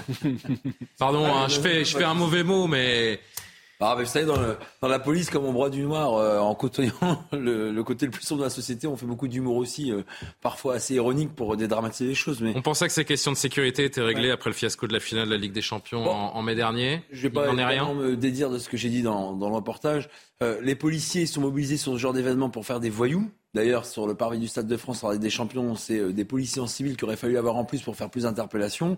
Après, écoutez, il y a eu un pragmatisme lorsque ces soixantaines d'individus sont rentrés dans le stade. Une grande partie a été foutue dehors parce que vous savez que si on les interpelle pour intrusion dans un stade, il n'y a pas de suivi judiciaire puisque ceux qui avaient été interpellés, la moitié des interpellations il y a deux mois et demi lors de la finale de la Ligue des Champions, il n'y avait pas eu de suivi judiciaire par le parquet de Bobigny. Donc, Je crois qu'il y avait eu quatre, euh, quatre interpellations, euh, non, quatre comparutions, pardon, quatre comparutions. il, y en avait eu, il y en avait eu quatre et de deux, deux à Bobigny, deux à Paris, de mémoire. Pas hein. Bah, écoutez, et pourtant il y avait 101 interpellations. Pour ça, par contre, au total, Paris et euh, Petite Couronne, enfin Seine-Saint-Denis, euh, ça, par contre, j'en souviens parfaitement. Donc, non, non, effectivement, la sécurité privée, pourquoi celle qui gère le stade et les entrées? Parce que ça permet aux policiers de se mobiliser, et ça depuis de nombreuses années. Vous le savez, vous qui avez commenté le football, euh, les matchs de foot sont gérés par des stadiers et des stewards qui sont aux entrées à l'intérieur du stade et les policiers n'interviennent que sur réquisition, c'est-à-dire du responsable du Stade de France. On a une bulle dans le stade où vous avez toutes les caméras, vous avez toutes les autorités. Un PC sécurité. tout à fait. Et qui euh, ont, grâce aux caméras qui sont disséminées dans tout le stade, déterminé les groupes qui étaient entrés, si je dire, par effraction et qui ont été remis dehors. Après, je jette pas la pierre au stadier, sauf que c'est leur boulot de contrôler l'entrée. Maintenant, effectivement, sur les prochains événements, notamment avec les Jeux Olympiques et Paralympiques qui arrivent dans deux ans et même la Coupe du Monde du rugby, même si c'est pas les mêmes publics. Ça fait peur hein, quand même. Ça va être compliqué. Après, euh, les 60 personnes qui sont rentrées, on les connaît. Hein. C'est euh, les mêmes en fait qui étaient rentrées lors de la finale de la Ligue des Champions. C'est des mm. euh, personnes qui sont issues des quartiers. Je me rendais compte quand même sur un concert qui accueille donc plus de 80 000 personnes. 60 personnes, ce qui c'est rien. Ces personnes arrivent à quand même mettre la zizanie, mettre le bazar et, et instiller cette confusion euh, chez les stasiers et, le système de sécurité. C'est quand même, euh, c'est quand même dingue qu'on n'arrive pas à gérer 60 personnes sur 80 000. C'est très hétéroclite. Hein. J'ai parlé avec des policiers qui étaient engagés. Ah oui, oui, mais j'ai parlé aussi avec des. Bah, on a Samuel Vasselin Fitou. Je vais dévoiler sa vie privée, qui est en régie avec nous, qui était au concert de, de Bouba. Il m'a raconté que bah, il a vu de tout, des, familles, des jeunes, des moins jeunes, de classes sociales qui paraissent totalement différentes. C'était un événement qui était très populaire et très sympathique, si je puis dire. Donc, ah, je comprends que les images de 60 personnes sur 80 000 enfin, spectateurs qui étaient euh, présentes, puisque le stade était blindé. Euh, ah c'était un gros succès, un vrai succès. Tout à fait. Je comprends que ces images-là donnent euh, le sentiment, et d'ailleurs pas qu'un sentiment, qu'il y a une gestion qui n'est pas correcte de la part de l'organisateur. C'est pas normal. C'est pas normal de voir des Il y a deux choses. Une, la première, c'est qu'on ne pourra pas pallier les défaillances et les carences des organisateurs. Et sur les Jeux Olympiques, c'est pas la police et c'est pas la gendarmerie qui organise l'événement. Sauf qu'on va effectivement lutter contre la délinquance, mais aussi lutter contre le terrorisme. Mathieu Vallet, il n'y aurait pas eu la finale du, 28 mai dernier. On n'interpréterait pas ces images comme on est en train de le faire. On parlerait d'un phénomène euh, allez, anecdotique en se disant il y, a eu, euh, il y a eu un petit problème euh, à une porte à ce moment-là, ça n'arrivera plus, il n'y a pas de sujet. Mais le problème, c'est que cette image-là, elle vient après l'image du 28 mai. À la seule différence, c'est que pour avoir été régulièrement invité sur votre chaîne et dans mmh. les médias sur le sujet du Stade de France lors de la Ligue des Champions, qui a, vous voyez s'affronter enfin, les Anglais et les Espagnols. Liverpool, euh, Real Madrid. Oui, tout à fait. Euh, on avait énormément de voyous qui avaient fait énormément de victimes sur le parvis. Et ça, c'est le rôle de la police de lutter contre ces voyous, de les interpeller, de les présenter à la justice. Là, samedi soir, on a eu, bon, Très interpellation pour des vendeurs sauvages. Vous savez, c'est des gens qui vendent des tours Eiffel, qui vendent des objets mmh. contrefaits, qui vendent des objets qui ne sont pas commercialisés légalement. Et puis, on a eu deux interpellations pour des gens qui se sont bagarrés à l'extérieur du stade. Donc, on voit bien que la police a fait son travail. Maintenant, je me décharge pas sur la sécurité privée sur le stade, sauf que c'est son boulot de contrôler les accès. Mmh. Et on ne pourra pas dire aux policiers, lutter contre les voyous, tenez le stade, tenez les entrées et faites le boulot de tout le monde. Parce que d'abord, on n'aura pas assez de monde. Vous savez que les Jeux Olympiques, puisque je sais ce qui intéresse énormément les médias, c'est ça, savoir si on va être prêt, va mobiliser énormément de monde. D'ailleurs, c'est pour ça qu'on recrute dans la réserve opérationnelle de la police 7000. Je, je la cérémonie d'ouverture, moi je trouve que la cérémonie ah oui, d'ouverture. sur la scène, ça va être un, euh... Je rappelle à nos téléspectateurs qu'on a une cérémonie d'ouverture inédite, jamais vue dans l'histoire des Jeux Olympiques, qui ne se déroulera pas dans un stade, mais le long, de, le long de la Seine sur des kilomètres et des kilomètres. Bah de, la, de Bercy à, à Trocadéro. Voilà, je sais pas combien de kilomètres exactement ça, ça mais une petite dizaine, euh, entre 5 et 10 kilomètres, on va dire, et que ça va drainer donc des centaines de milliers de, de personnes, et qu'en termes de sécurité, c'est pas moi qui le dis. Hein. Ah euh, c'est Alain Bauer, euh, criminologue, qui avait parlé. Euh, je, ce serait un crime, a-t-il dit, d'organiser cette euh, cérémonie d'ouverture. On va faire un tour de plateau pour vous entendre. Je voudrais juste que vous écoutiez ce spectateur qui était au Stade de France et qui a assisté à cette scène d'intrusion donc de plusieurs dizaines de jeunes. Pendant que je faisais la queue, j'ai vu une espèce d'attroupement. Euh, une bande de 60 jeunes, la trentaine, qui étaient en train de parler entre eux. Et au début, je comprenais pas trop ce qui se passait, et euh, je voyais qu'il y en a un qui parlait à tous les autres et qui leur disait euh, de faire un décompte. Il leur a dit à trois, on y va. Il a fait le décompte, 3, 2, 1, et ils sont tous rentrés d'un coup. Ils ont forcé le passage, le portique de sécurité, la billetterie. Il n'y avait pas de police sur place, il y avait peut-être deux, trois policiers, mais ils ont été complètement débordés. Les jeunes sont arrivés, ils ont défoncé le passage, et c'était un peu la panique. Au final, ils sont rentrés tranquillement parce que je les ai retrouvés après. Moi, j'étais situé en gradin en carré or et ils étaient après euh, juste en face de moi, debout, euh, à agresser certaines personnes, à gifler, euh, à insulter certaines filles parce qu'ils voulaient absolument prendre la place et être devant. Voilà. Jean-Sébastien Ferjou, quatre mois encore. Je mets ça en, rapport avec le fiasco du Stade de France du 28 mai parce qu'on aurait peut-être une interprétation différente. Et on se demande, ces images, elles sont, elles sont intolérables quatre mois après l'épisode de la finale de la Ligue des Champions. Oui, bien sûr, parce qu'elles sont à la fois. Ce qui s'est passé là samedi soir était beaucoup moins grave que ce oui, oui, oui. Mathieu Vallée le rappelait euh, le soir euh, de la finale, justement, euh, au mois, de mai, au mois de mai dernier. Mais maintenant, imaginez par rapport au sujet précédent que euh, parmi les 60 en question, que les 60 en question, ce soient des terroristes. Alors la fouille au corps avait été faite avant, donc ils n'étaient pas armés. Il y a plusieurs. Si vous arrivez à 60 et que vous avez décidé de faire mal à des gens qui s'y attendent pas, a priori, c'est possible. Donc on voit bien qu'il y a une faille de sécurité de ce point de vue-là. Et par ailleurs, les deux ne s'excluent pas, on voit un problème de civilité absolue. On voit des gens qui se fichent éperdument des règles. Il y a une barrière, il y a des billets, il faut payer pour entrer. Ils s'en fichent. Et ça, c'est le problème auquel nous sommes confrontés. C'est qu'on voit bien de plus en plus des gens qui considèrent que les règles habituelles de la société ne s'appliquent pas à eux et que finalement les règles, bah, c'est un peu euh, pour les nazes et les ringards euh, qui s'astraignent euh, à les respecter. Mais il n'y a eu aucune interpellation là-dedans. Fondamentalement, c'est à ça qu'on assiste. le sens profond de ces images-là, c'est celui-là. Alexandre, commentaire? Plusieurs, euh, plusieurs commentaires. D'abord, le, problème des stadiers au Stade de France qui date pas d'hier. Euh, France-Algérie 2001, il y avait déjà ce problème de stadiers avec des complicités potentielles. Et euh, en mai dernier, le Stade de France, on a aussi pointé ce problème. Alors, je ne sais pas si c'est le cas euh, là, euh, mais effectivement, dans la perspective des Jeux Olympiques, c'est très inquiétant parce que si on se fonde sur le rapport de la Cour des comptes, euh, qui dit que les forces de l'ordre de l'État sont pas assez nombreuses pour, pour assurer l'ordre, je crois qu'il faudrait 100 000 forces de l'ordre de, de, de, sécurité privée qu'on va former à toute vitesse. si on a de la sécurité privée qui est mal formée, voire euh, qui est mal intentionné ou qui est complice de certains délinquants, ça peut effectivement tourner à la non, mais Il y a des choses assez simples à faire. Je, encore une fois, je parle sous le contrôle de Samuel euh, dans mon oreille qui était, qui était au Stade de France pour ce, pour ce concert. En effet, euh, il y a des barrages avant d'arriver aux, portes, aux abords du stade, Mathieu Vallès. Sauf que, mais il y a un Il y a un contrôle, un contrôle à la sortie du RER. E ce que m'explique Samuel Vasselin. On a vu ce que ça donnait les barrages lors de la Ligue des Champions où ça a créé un mouvement de foule. il y a un moment, où vous faites des barrages en amont. La première chose que vous faites dans le barrage, c'est que vous laissez passer d'abord les gens qui ont un billet. Eh et ces jeunes-là, ils n'auraient jamais été aux abords du, du stade si le premier contrôle vous montrait le billet. Ça a donné le sort de la Ligue des Champions. Les barrages euh, qui sont, euh, si on en met deux, trois avant, ça ne sert à rien. Il faut que sur les portiques d'accès, on a, alors pas une fouille à corps, c'est une palpation, c'est une fouille à corps, c'est un officier de police judiciaire qui peut la faire. On a une palpation. Eh, Samuel m'explique qu'on lui a tapoté dans le dos pour voir s'il n'y avait pas une bah, lame ou quelque chose et que ça s'est eh ben, passé comme ça. que dire. C'est à la sécurité privée d'être formée et de faire correctement les gestes de palpation pour s'assurer que ah, les gens n'ont pas. Mais je suis pas en train de mettre la, faute sur tel ou tel sur l'organe privé ou, la police. Hein aux Jeux Olympiques sur la scène, vous n'allez pas faire des barrages partout. Mais bien sûr, mais vous n'en ferez mais c'est impossible. Ils vont pas avoir de billets, ils vont venir en tant que simple ah oui, ce sera un événement gratuit euh, d'ailleurs, et, ça c'est très bien. Donc, euh, donc là, il y, a, le problème spécifique de la sécurité, politique. de sécurité privée. À mon avis, au Stade de France, il y a quand même un, problème structurel depuis des années qui n'a jamais été euh, réglé. Et ensuite, moi, j'ai une nuance par rapport à Jean-Sébastien Ferjou. Je le rejoins sur le fait que les gens n'ont plus de principes, ne respectent plus les règles, etc.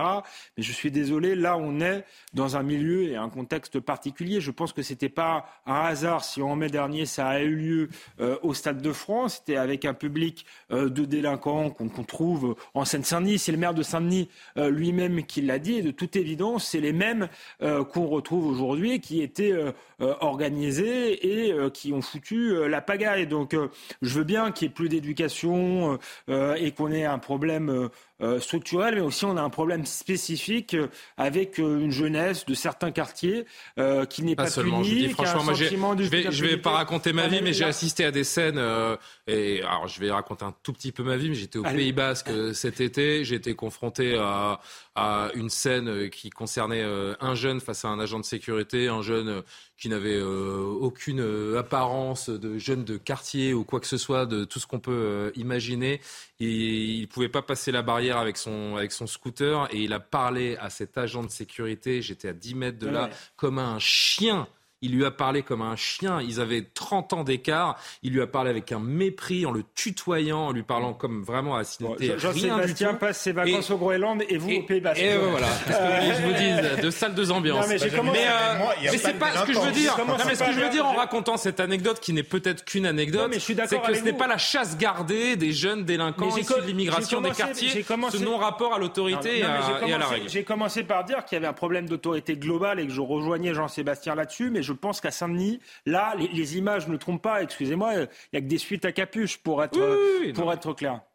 Johan Usaï, qu'on n'a pas entendu sur, euh, sur ce sujet, euh, qu'est-ce qu'on peut faire pour euh, améliorer ces services de sécurité? Il y a la question de la reconnaissance faciale, on en parlera peut-être avec Mathieu dans un instant, qui plane.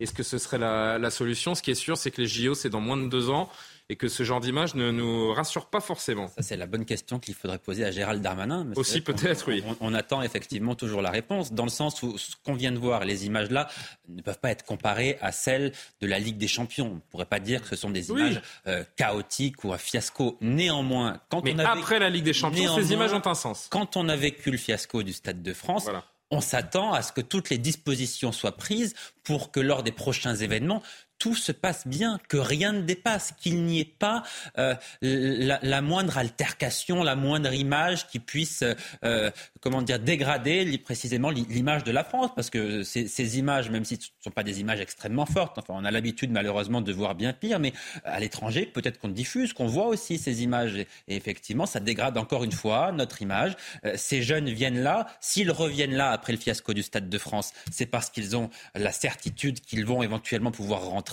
euh, qu'ils ne seront peut-être pas appréhendés. Bref, ils ont visiblement la certitude, puisqu'ils sont à nouveau là, que l'État eh bien, ne va pas euh, jouer son rôle, hélas. Et mais ils ont bien raison d'avoir la certitude. oui, mais précisément. c'est bien là qu'est le problème. C'est-à-dire que hmm. malgré le fiasco du Stade de France, malgré toute la communication du ministère de l'Intérieur pour dire oui, nous avons commis des erreurs, nous allons étudier à nouveau le dispositif, voir ce que nous pouvons améliorer, eh bien, on se rend compte que visiblement, malgré tout cela, malgré même le fait que le chef de l'État est, tapé ou fait semblant de taper du poing sur la table, eh bien visiblement, euh, rien ne change manifestement. mais, mais dernier mot là-dessus. Ce que Mathieu Vallée disait tout à l'heure, que ce, enfin, au mois de mai dernier, il n'y a pas eu ensuite de gens qui ont été poursuivis pour ces entrées euh, forcées. Quatre comparaisons Alors, si Juste à la rescue ou je sais pas quoi, quelqu'un qui essaie de tricher, si on se met à poursuivre tous les gens euh, qui essayent de tricher, on n'en sortirait plus. Mais là, c'est quand même une image. Il y a quand même, c'est quand même une image de violence. C'est une intrusion violente. Il y aurait pu avoir des gens qui tombent et ça a choqué les gens euh, qui étaient présents. Donc, puisqu'ils ont la certitude qu'il n'y a pas de poursuite ensuite, pourquoi s'en priver? Et j'ai envie de vous dire, Mais vous avez parlé de crise d'autorité et de civilité au sens large, ce qui ne veut pas dire qu'on n'est pas forcément si, je bien, sûr, d'accord. Bien sûr, essentiel. Non, non, mais bien sûr. Et après, ne nous cachons pas derrière notre petit doigt. Malgré tout, c'est parfois plus concentré à certains moments ou dans certaines zones géographiques. Mais quand vous voyez un ministre de la République qui a menti, parce qu'à propos du Stade de France, M. Darmanin a menti, ça a été établi par les rapports d'information parlementaires par les sénateurs, le rapport sur la gestion du Stade mhm. de France, c'est pas juste, il y a eu euh, des fautes dans la gestion. Le gouvernement a menti. Monsieur Darmanin est toujours ministre. Monsieur Darmanin, on l'a vu sur tous les plateaux de télévision la semaine dernière. Donc de toute façon, quand du haut en bas de la société, vous êtes euh, certain d'être dans l'impunité absolue et que vous n'êtes jamais confronté à l'application d'un principe de responsabilité, eh bien oui, ça produit une crise de civilité. C'est QFD Ce qui est désespérant dans, ce cas-là, mais dans de nombreux autres cas, enfin des exemples comme ça, il y en a quand même à l'appel, c'est qu'on ne tire jamais aucune leçon de rien.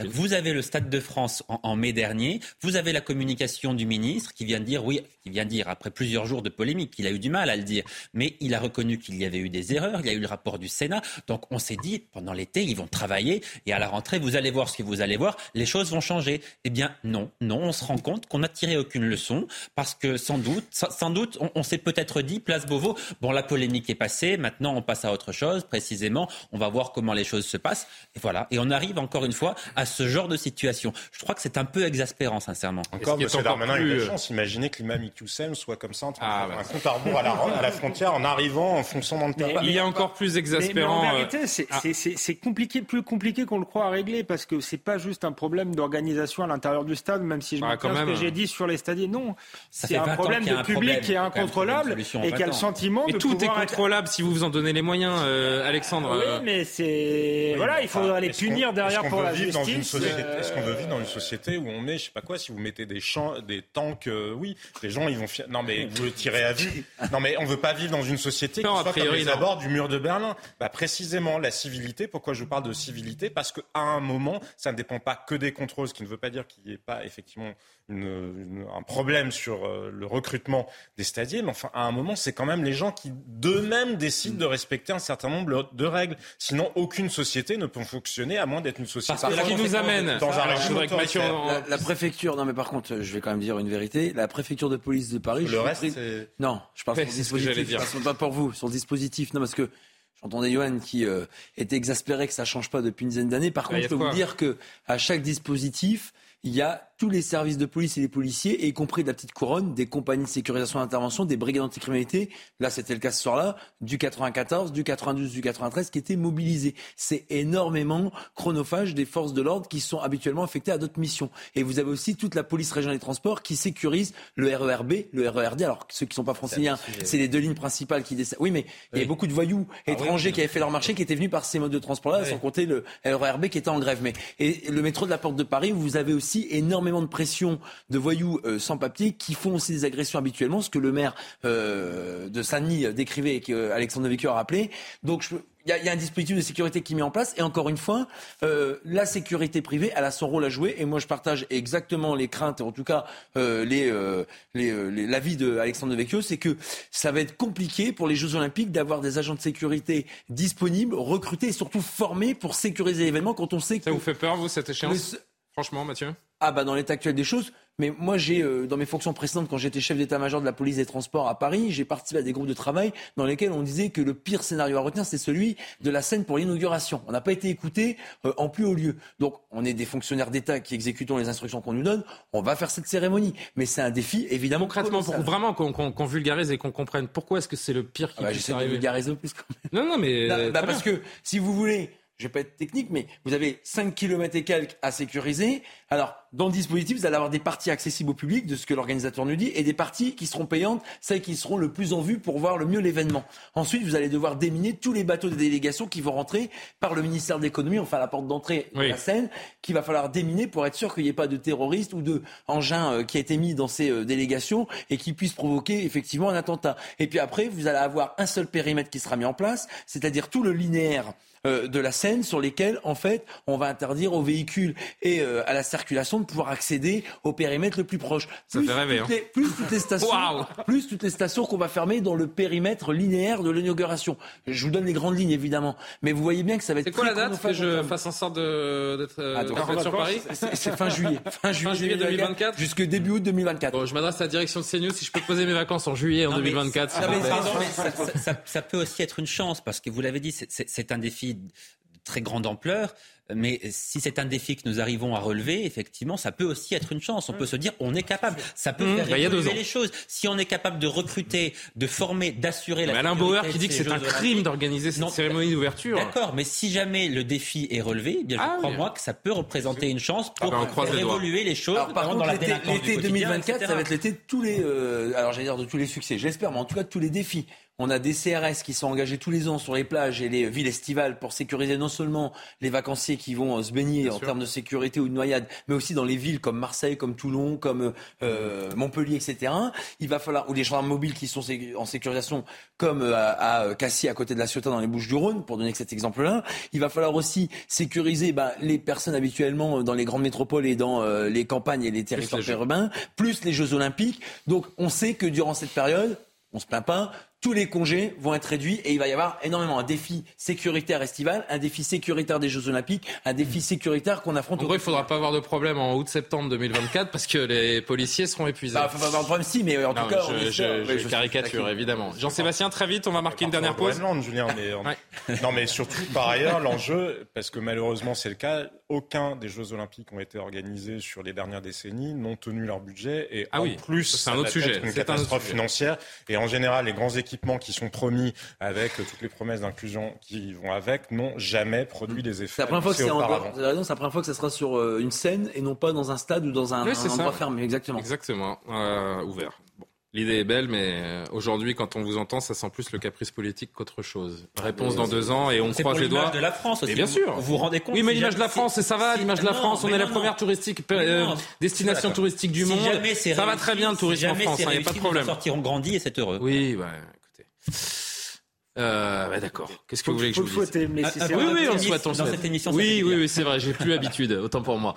Euh, la pause, un autre sujet euh, sécurité avec ce, ça. On parlait d'exaspération. Si ça, c'est pas exaspérant, les refus d'obtempérer. Vous avez vu ce qui s'est passé à Toulouse. C'est pas moi qui vais l'apprendre à Mathieu Vallet. Neuf personnes blessées, dont deux qui sont entre la vie et la mort pour un refus d'obtempérer. Un homme euh, ivre mort qui a fait courir des, des, risques et qui a blessé des, des gens très gravement. On y revient dans une seconde. À tout de suite.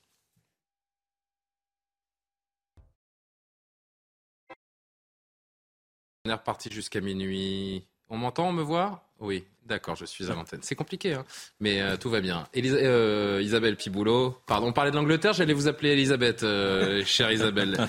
mais ça reste Isabelle et on vous retrouve pour l'actualité et les débats reviennent dans un instant. 12 départements en vigilance orange pour risque d'orage. L'île de France est concernée ainsi que les régions limitrophes où de violentes rafales sont annoncées avec des pointes allant de 80 à 110 km heure. Au bord de la Méditerranée, des inondations et des crues sont possibles dans l'Hérault et le Gard. Alors prudence, cet épisode orageux pourrait se poursuivre jusqu'à mercredi. La crise énergétique est une situation inédite. Pour éviter les rationnements en gaz et en électricité cet hiver, Emmanuel Macron exhorte les Français à être au rendez-vous de la sobriété. Il s'est par ailleurs entretenu avec le chancelier allemand Olaf Scholz. La France se prépare à livrer davantage de gaz à l'Allemagne qui pourra en retour nous apporter de l'électricité. En Ukraine, le dernier réacteur opérationnel de la centrale de Zaporizhia a été débranché du réseau. C'est ce qu'indique l'opérateur ukrainien Energoatom. L'arrêt du réacteur numéro 6 est survenu en raison d'un incendie déclaré à la suite de bombardements. Des frappes dont les Russes et les Ukrainiens s'accusent mutuellement depuis plusieurs semaines. Yohann Usaï, Alexandre Devecchio, Jean-Sébastien Ferjou, Mathieu Vallet, toujours en place pour cette dernière partie. On vous accompagne jusqu'à minuit et on parle de ce refus d'obtempérer qui a fait de, de, sérieux dommages et le mot euh, est faible. Neuf personnes ont été blessées, dont deux qui sont entre la vie et la mort. C'est le terrible bilan de ce refus d'obtempérer qui a eu lieu à Toulouse encore. Un homme euh, hier a refusé un contrôle de police, a pris la fuite avant de perdre le contrôle de son véhicule et de percuter donc plusieurs plétons. Le conducteur a été interpellé. Il était en état d'ébriété. Retour sur les faits avec Marine Sabourin, Valérie bonne et on en discute.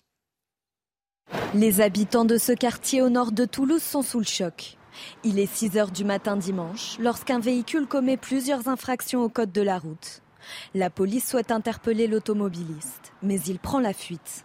Le gars prend tous les risques, accélère et en pleine ville euh, qui est limitée à 50, il, roule à près de 100 km/h. Donc, euh, eux, pour éviter de lui mettre la pression, euh, ralentissent fortement, le perdent même de vue et arrivent sur les lieux d'un accident de la circulation. Dans sa cavale, l'homme de 32 ans percute violemment quatre piétons, transportés en urgence à l'hôpital.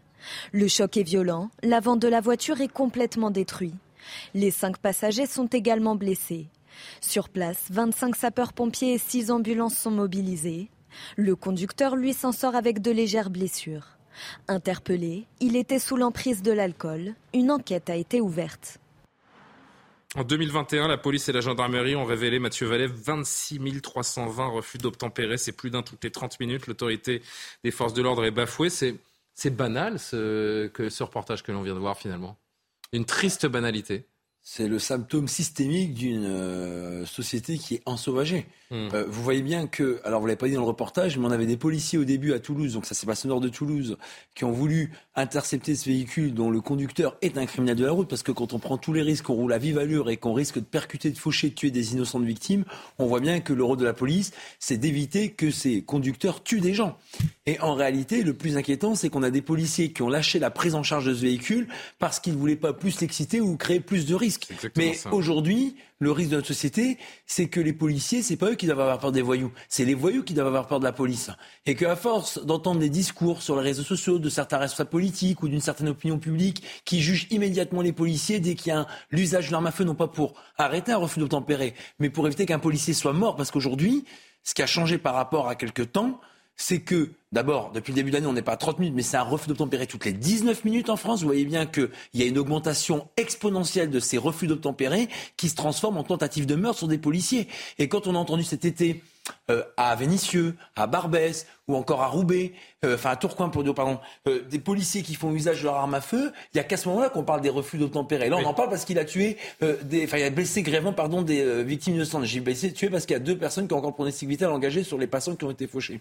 Donc, vous voyez bien qu'aujourd'hui le risque, c'est que le policier ne fait plus face à des gens qui ne veulent plus simplement s'arrêter, mais qui veulent aussi les tuer pour échapper à l'emprise, à l'interpellation par les policiers. Pardon de vous dire ça comme ça, Mathieu. Et, vous savez que ça en dit long sur notre société, parce que euh, les peines de prison, j'ai quand même regardé. Vous savez que je suis très attentif à la réponse pénale, pas pour me faire plaisir ou pour accuser les magistrats, mmh, mmh. mais parce que j'aime pas l'injustice et que d'une certaine manière, quand un voyou que vous avez interpellé est relâché par la justice, la victime, elle, c'est celle qui vit la double peine. Donc, il y a une augmentation des peines pour le refus d'obtempérer. C'est un an d'emprisonnement qui est encouru, sauf que vous savez quelle est la moyenne de la peine? C'est huit mois. Et on a le euh, législateur, on a le législateur, et là c'est un appel solennel aux députés qui vont, euh, dans les mois à venir, à traiter des questions de sécurité. Mercredi, on a la loi d'orientation du ministère de l'Intérieur qui va être soumise au Conseil des ministres et qui sera présentée début octobre au Parlement. Il faut qu'on se dise que l'exception, elle ne doit pas être la règle dans l'incarcération de ces criminels de la route. La règle, mhm. ça doit être l'incarcération. Et je te termine sur ce point-là, parce que c'est très important. Toutes les peines inférieures ou égales à un an, ça veut dire pas de prison. Donc quand vous avez des criminels de la route qui essayent de faucher des policiers, des victimes innocentes et qui commettent des refus d'opérer parce qu'ils n'ont plus peur ni de l'uniforme, ni de la justice, ni même de la prison, quand on voit ce que ça a donné à Fresnes cet été avec Colantès, eh ben je peux vous dire que en réalité, en réalité, il faut que le voyou sache que quand il passe devant un tribunal, s'il y a une peine de prison inférieure à un an, il aille en prison. Et s'il faut une peine supérieure à un an pour qu'il aille en prison, eh bien, il faut augmenter le somme de peine qu'on encourt lorsqu'on fait non plus parce qu'en attendant, mais euh, l'attentat à la vie. Parce qu'en attendant, et pardon de vous le dire de cette façon, évidemment, vous, vous allez bien comprendre que ce n'est pas vous, Mathieu Vallée, qui êtes visé, mais vous, la police. Ne fait plus peur aux délinquants aujourd'hui. Vous en avez conscience. Cet homme, vous me l'avez confié euh, avant qu'on prenne l'antenne, celui qui est auteur de ce refus d'obtempérer, il n'avait pas de casier, il n'était pas connu des, c'est rare. C'est rare, mais c'est intéressant de le soulever. Ah, parce que l'idée, l'idée finalement aujourd'hui, c'est que euh, échapper à un contrôle, c'est pas si grave. Et c'est en cela que je commence ma phrase en disant Mathieu, vous ne faites plus peur aux délinquants aujourd'hui. Je vais vous dire quelque chose qu'il y a peu, de gens qui le savent, parce que la loi change tout le temps. D'abord, mm. les policiers et les magistrats en perdent, en perdent leur latin, mais je pense que le justiciable ordinaire lui-même ne sait pas. Vous savez que pour un défaut de permis de conduire, par exemple, ou un défaut d'assurance, les tribunaux étaient tellement engorgés qu'on en a fait une amende. Bon, soit ça permet de simplifier, soi-disant, les procédures. Mmh. Bon, pourquoi pas? Sauf que quand vous interpellez quelqu'un qui n'a pas de permis pour la première fois, c'est une amende forfaitaire délictuelle. Pas de garde à vue, pas de présentation à un magistrat, une simple amende, puisque c'est comme ça que ça a été euh, d'une certaine manière traduit pour désengorger les tribunaux et pour qu'il y ait une réponse pénale plus rapide. Sauf que vous avez des personnes, monsieur tout le monde, qui aujourd'hui, demain, sur la route, pour un défaut de permis, un défaut d'assurance pour lequel il ne sait même pas qu'il risque une simple amende, puisqu'il n'en a jamais commis avant. Il va faire, eh ben, il va faire un refus d'obtempérer. C'est ça aussi qui a changé depuis bas ça fait 18 ans que je suis dans la police. Il y a 18 ans, les refus d'obtempérer, c'était un peu euh, euh, le panache des voyous aguerris. Aujourd'hui, c'est monsieur tout le monde. Mais ce qui fait aussi euh, inquiétude aux policiers, c'est que vous avez une violence de plus en plus dure, de plus en plus jeune. Et quand on parle d'ensauvagement, ça veut dire quoi? Ça veut dire que tuer quelqu'un a été banalisé, normalisé mmh. pour une partie de notre jeunesse. C'est pour ça qu'au quotidien, vous voyez par exemple celui, et je terminerai là, parce que là aussi c'est incompréhensible pour les Français. Celui qui a été condamné à 22 ans de réclusion criminelle pour avoir tué, lorsqu'il avait 17 ans, un adolescent de 14 ans, et qui a voulu tuer un chauffeur de taxi. Déjà, à 17 ans, il a, tué une personne. Si 8 ans après, il a une permission de sortir. Vous voyez bien qu'aujourd'hui, la violence elle est de plus en plus jeune, de plus en plus dure. Et malheureusement, là, vous avez le cocktail infernal. On, là, j'aurai pas plus de temps pour le développer, mais il y a aussi le fait, vous me direz pourquoi les policiers n'y vont pas plus fort, plus vite, plus rapide, parce que d'abord, ils essayent de préserver au mieux la vie des autres passants. Là, ça n'a mmh. pas été le cas puisqu'il a fauché euh, quatre passants. Mais en plus, aujourd'hui, le policier est d'entrée de jeu présumé coupable. On en parlera peut-être, mais il faut aussi que ça, ça change. Il faut qu'on ait des magistrats spécialisés qui traitent de l'usage de la force par les forces de l'ordre, parce qu'aujourd'hui, c'est un peu monsieur tout le monde en magistrat qui gère ces dossiers-là. Ensuite, il faut qu'on ait une présomption de légitime défense. Ça veut dire que la preuve, c'est la partie adverse qui doit apporter, non pas les policiers. Ça veut pas dire qu'il n'y aura pas d'enquête. Ça veut dire qu'aujourd'hui, vous avez une présomption de légitime défense pour les particuliers qui veulent défendre leurs biens. Bah, qu'on la donne aux policiers pour qu'ils défendent les personnes. Et puis enfin, il faut que lorsqu'on s'en prend aux policiers, on incarcère ces gens, comme quand on fracasse des victimes, comme cette dame à Cannes de 89 ans qui s'est fait fracasser par des voyous et dont on apprend qu'on a voulu acheter son silence et qu'en plus ses parents ont voulu faire une fausse attestation pour discréditer leur gosse. Il bah, ne faut pas s'étonner que quand les parents démissionnent, les gosses, eh ben, c'est des sauvages. Voilà. Vous pouvez respirer, euh, Mathieu. Bon. non, mais, j'essaie d'apporter une petite pointe de légèreté, mais savez, Julien, moi j'assiste à, à, des cérémonies d'obsèques de collègues. Hmm. Voilà, à Lille, hmm. voilà Romain qui est décédé comme gardien de la paix pour aller sur un cambriolage à Villeneuve d'Ascq et qui s'est fait percuter par une chauffeur d'alcoolisé qu'on ne connaissait que trop bien. Donc moi j'en ai marre de voir des gamins, des gamines mettre des médailles sur les cercueils de leurs parents. Voilà, c'est ça la réalité aussi. Donc euh, il y en a peut-être certains partis politiques dont la vie des policiers ne vaut rien et que ça n'intéresse pas. Moi, pardon, mais je ne me prendrai ni habitude de voir des victimes écrasées, éclatées contre un mur par des voyous à qui on ne dit plus rien, qui ne sont plus sanctionnés et qui se croient tout permis, et encore moins des policiers qu'on laisse sur le carreau parce qu'on n'a pas de courage politique. Moi, j'ai rien, rien à ajouter à, ce qu'a dit Mathieu Vallet. je pense que. Jean-Sébastien. Ça vous laisse euh, quoi exposer le, tous les tenants et les aboutissants juridiques de la situation. Mais Il y a un ras-le-bol incroyable. Hein. Je vous parlais tout à l'heure de cette crise de civilité, de cette crise de responsabilité. Personne ne veut assumer où on est dans une société où la responsabilité euh, s'est dissoute. Je voyais, on parlait de Bouba tout à l'heure au Stade de France, mais vous savez, dans l'espèce de conflit entre Bouba et Magali Berda, une des reines des influenceuses.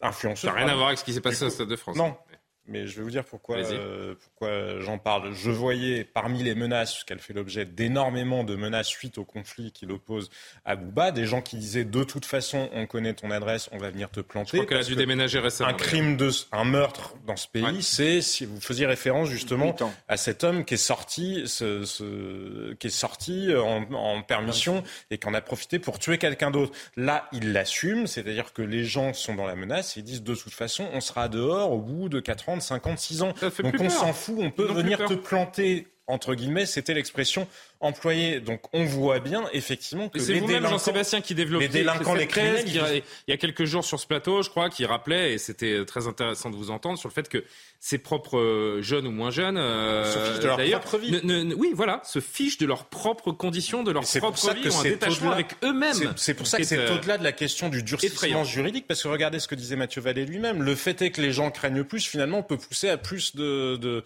de refus d'obtempérer. Donc on voit bien que derrière ça, il y a quelque chose qui relève de ce que chacun doit avoir en lui via l'éducation. C'est pas juste la porte du gendarme, c'est important qu'elle existe évidemment, mais c'est aussi le fait que tout simplement en société il y a des règles. On ne peut pas faire autrement que de, de vouloir les règles.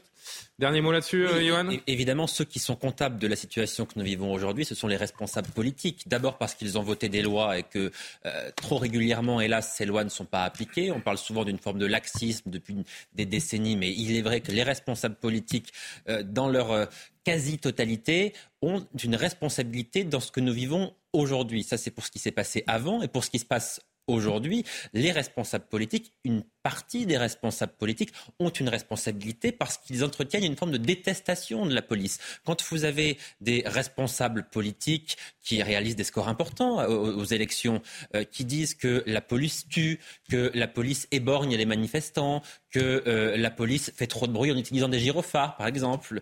Euh, on a compris de qui vous parliez. Voilà, c'est-à-dire qu'on on se dit... D'ailleurs, tiens, on va finir, je parle à Samuel en, en région, on va finir avec l'image de Jean-Luc Mélenchon. Que ces responsables politiques-là ont une une responsabilité précisément dans ce que peuvent penser, ce que peut penser une partie de la jeunesse, notamment de nos forces de l'ordre.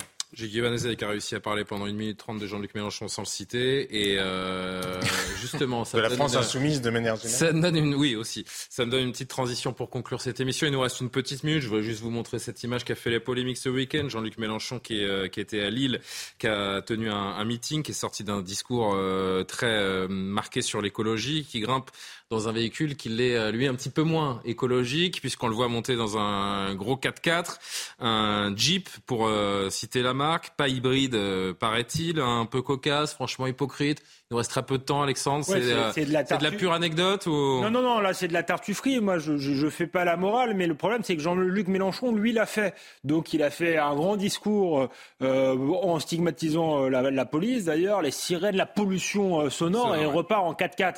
Il se fout de la gueule du monde. Regardez Antoine Léaumont, euh, Antoine Léaumont de la France Insoumise qui a voulu défendre euh, son maître à penser. Euh, Est-ce qu'on a le, le tweet d'Antoine Léaumont, Samuel Vasselin en, en régie?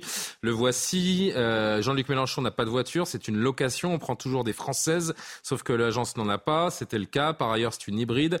Elle a transporté cinq personnes et le matériel pour faire le direct, moins polluant qu'une presta avec camion. Alors il y a petite polémique aussi là-dessus sur la location parce qu'on voit clairement qu'à la place conducteur, il y a un, une cocarde. Ouais, c'est ce que j'allais dire. Par contre donc euh, moi j'ai vu ça sur le site euh, d'Alliance, police nationale, c'est ce syndicat qui défend les gradés gardiens de la paix. Euh, la cocarde normalement elle est réservée aux élus. Moi il m'a pas Jean-Luc Mélenchon n'est pas élu. Non, ah bah, il n'est plus élu depuis 2022, il a été député. Il y avait Adrien Il y avait peut-être un élu dans la voiture, oui, c'est possible. Oui. C'est pas qui l'accompagnait, mais bon.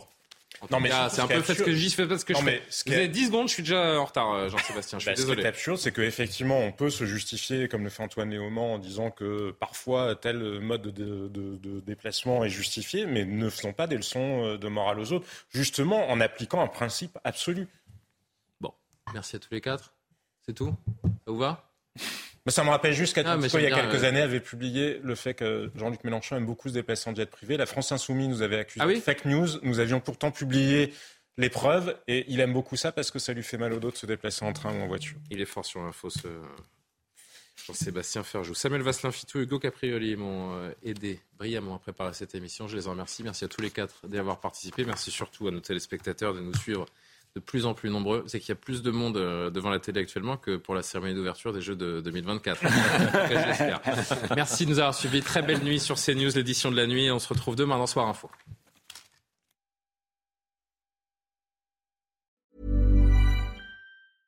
Even when we're on a budget, we still deserve nice things.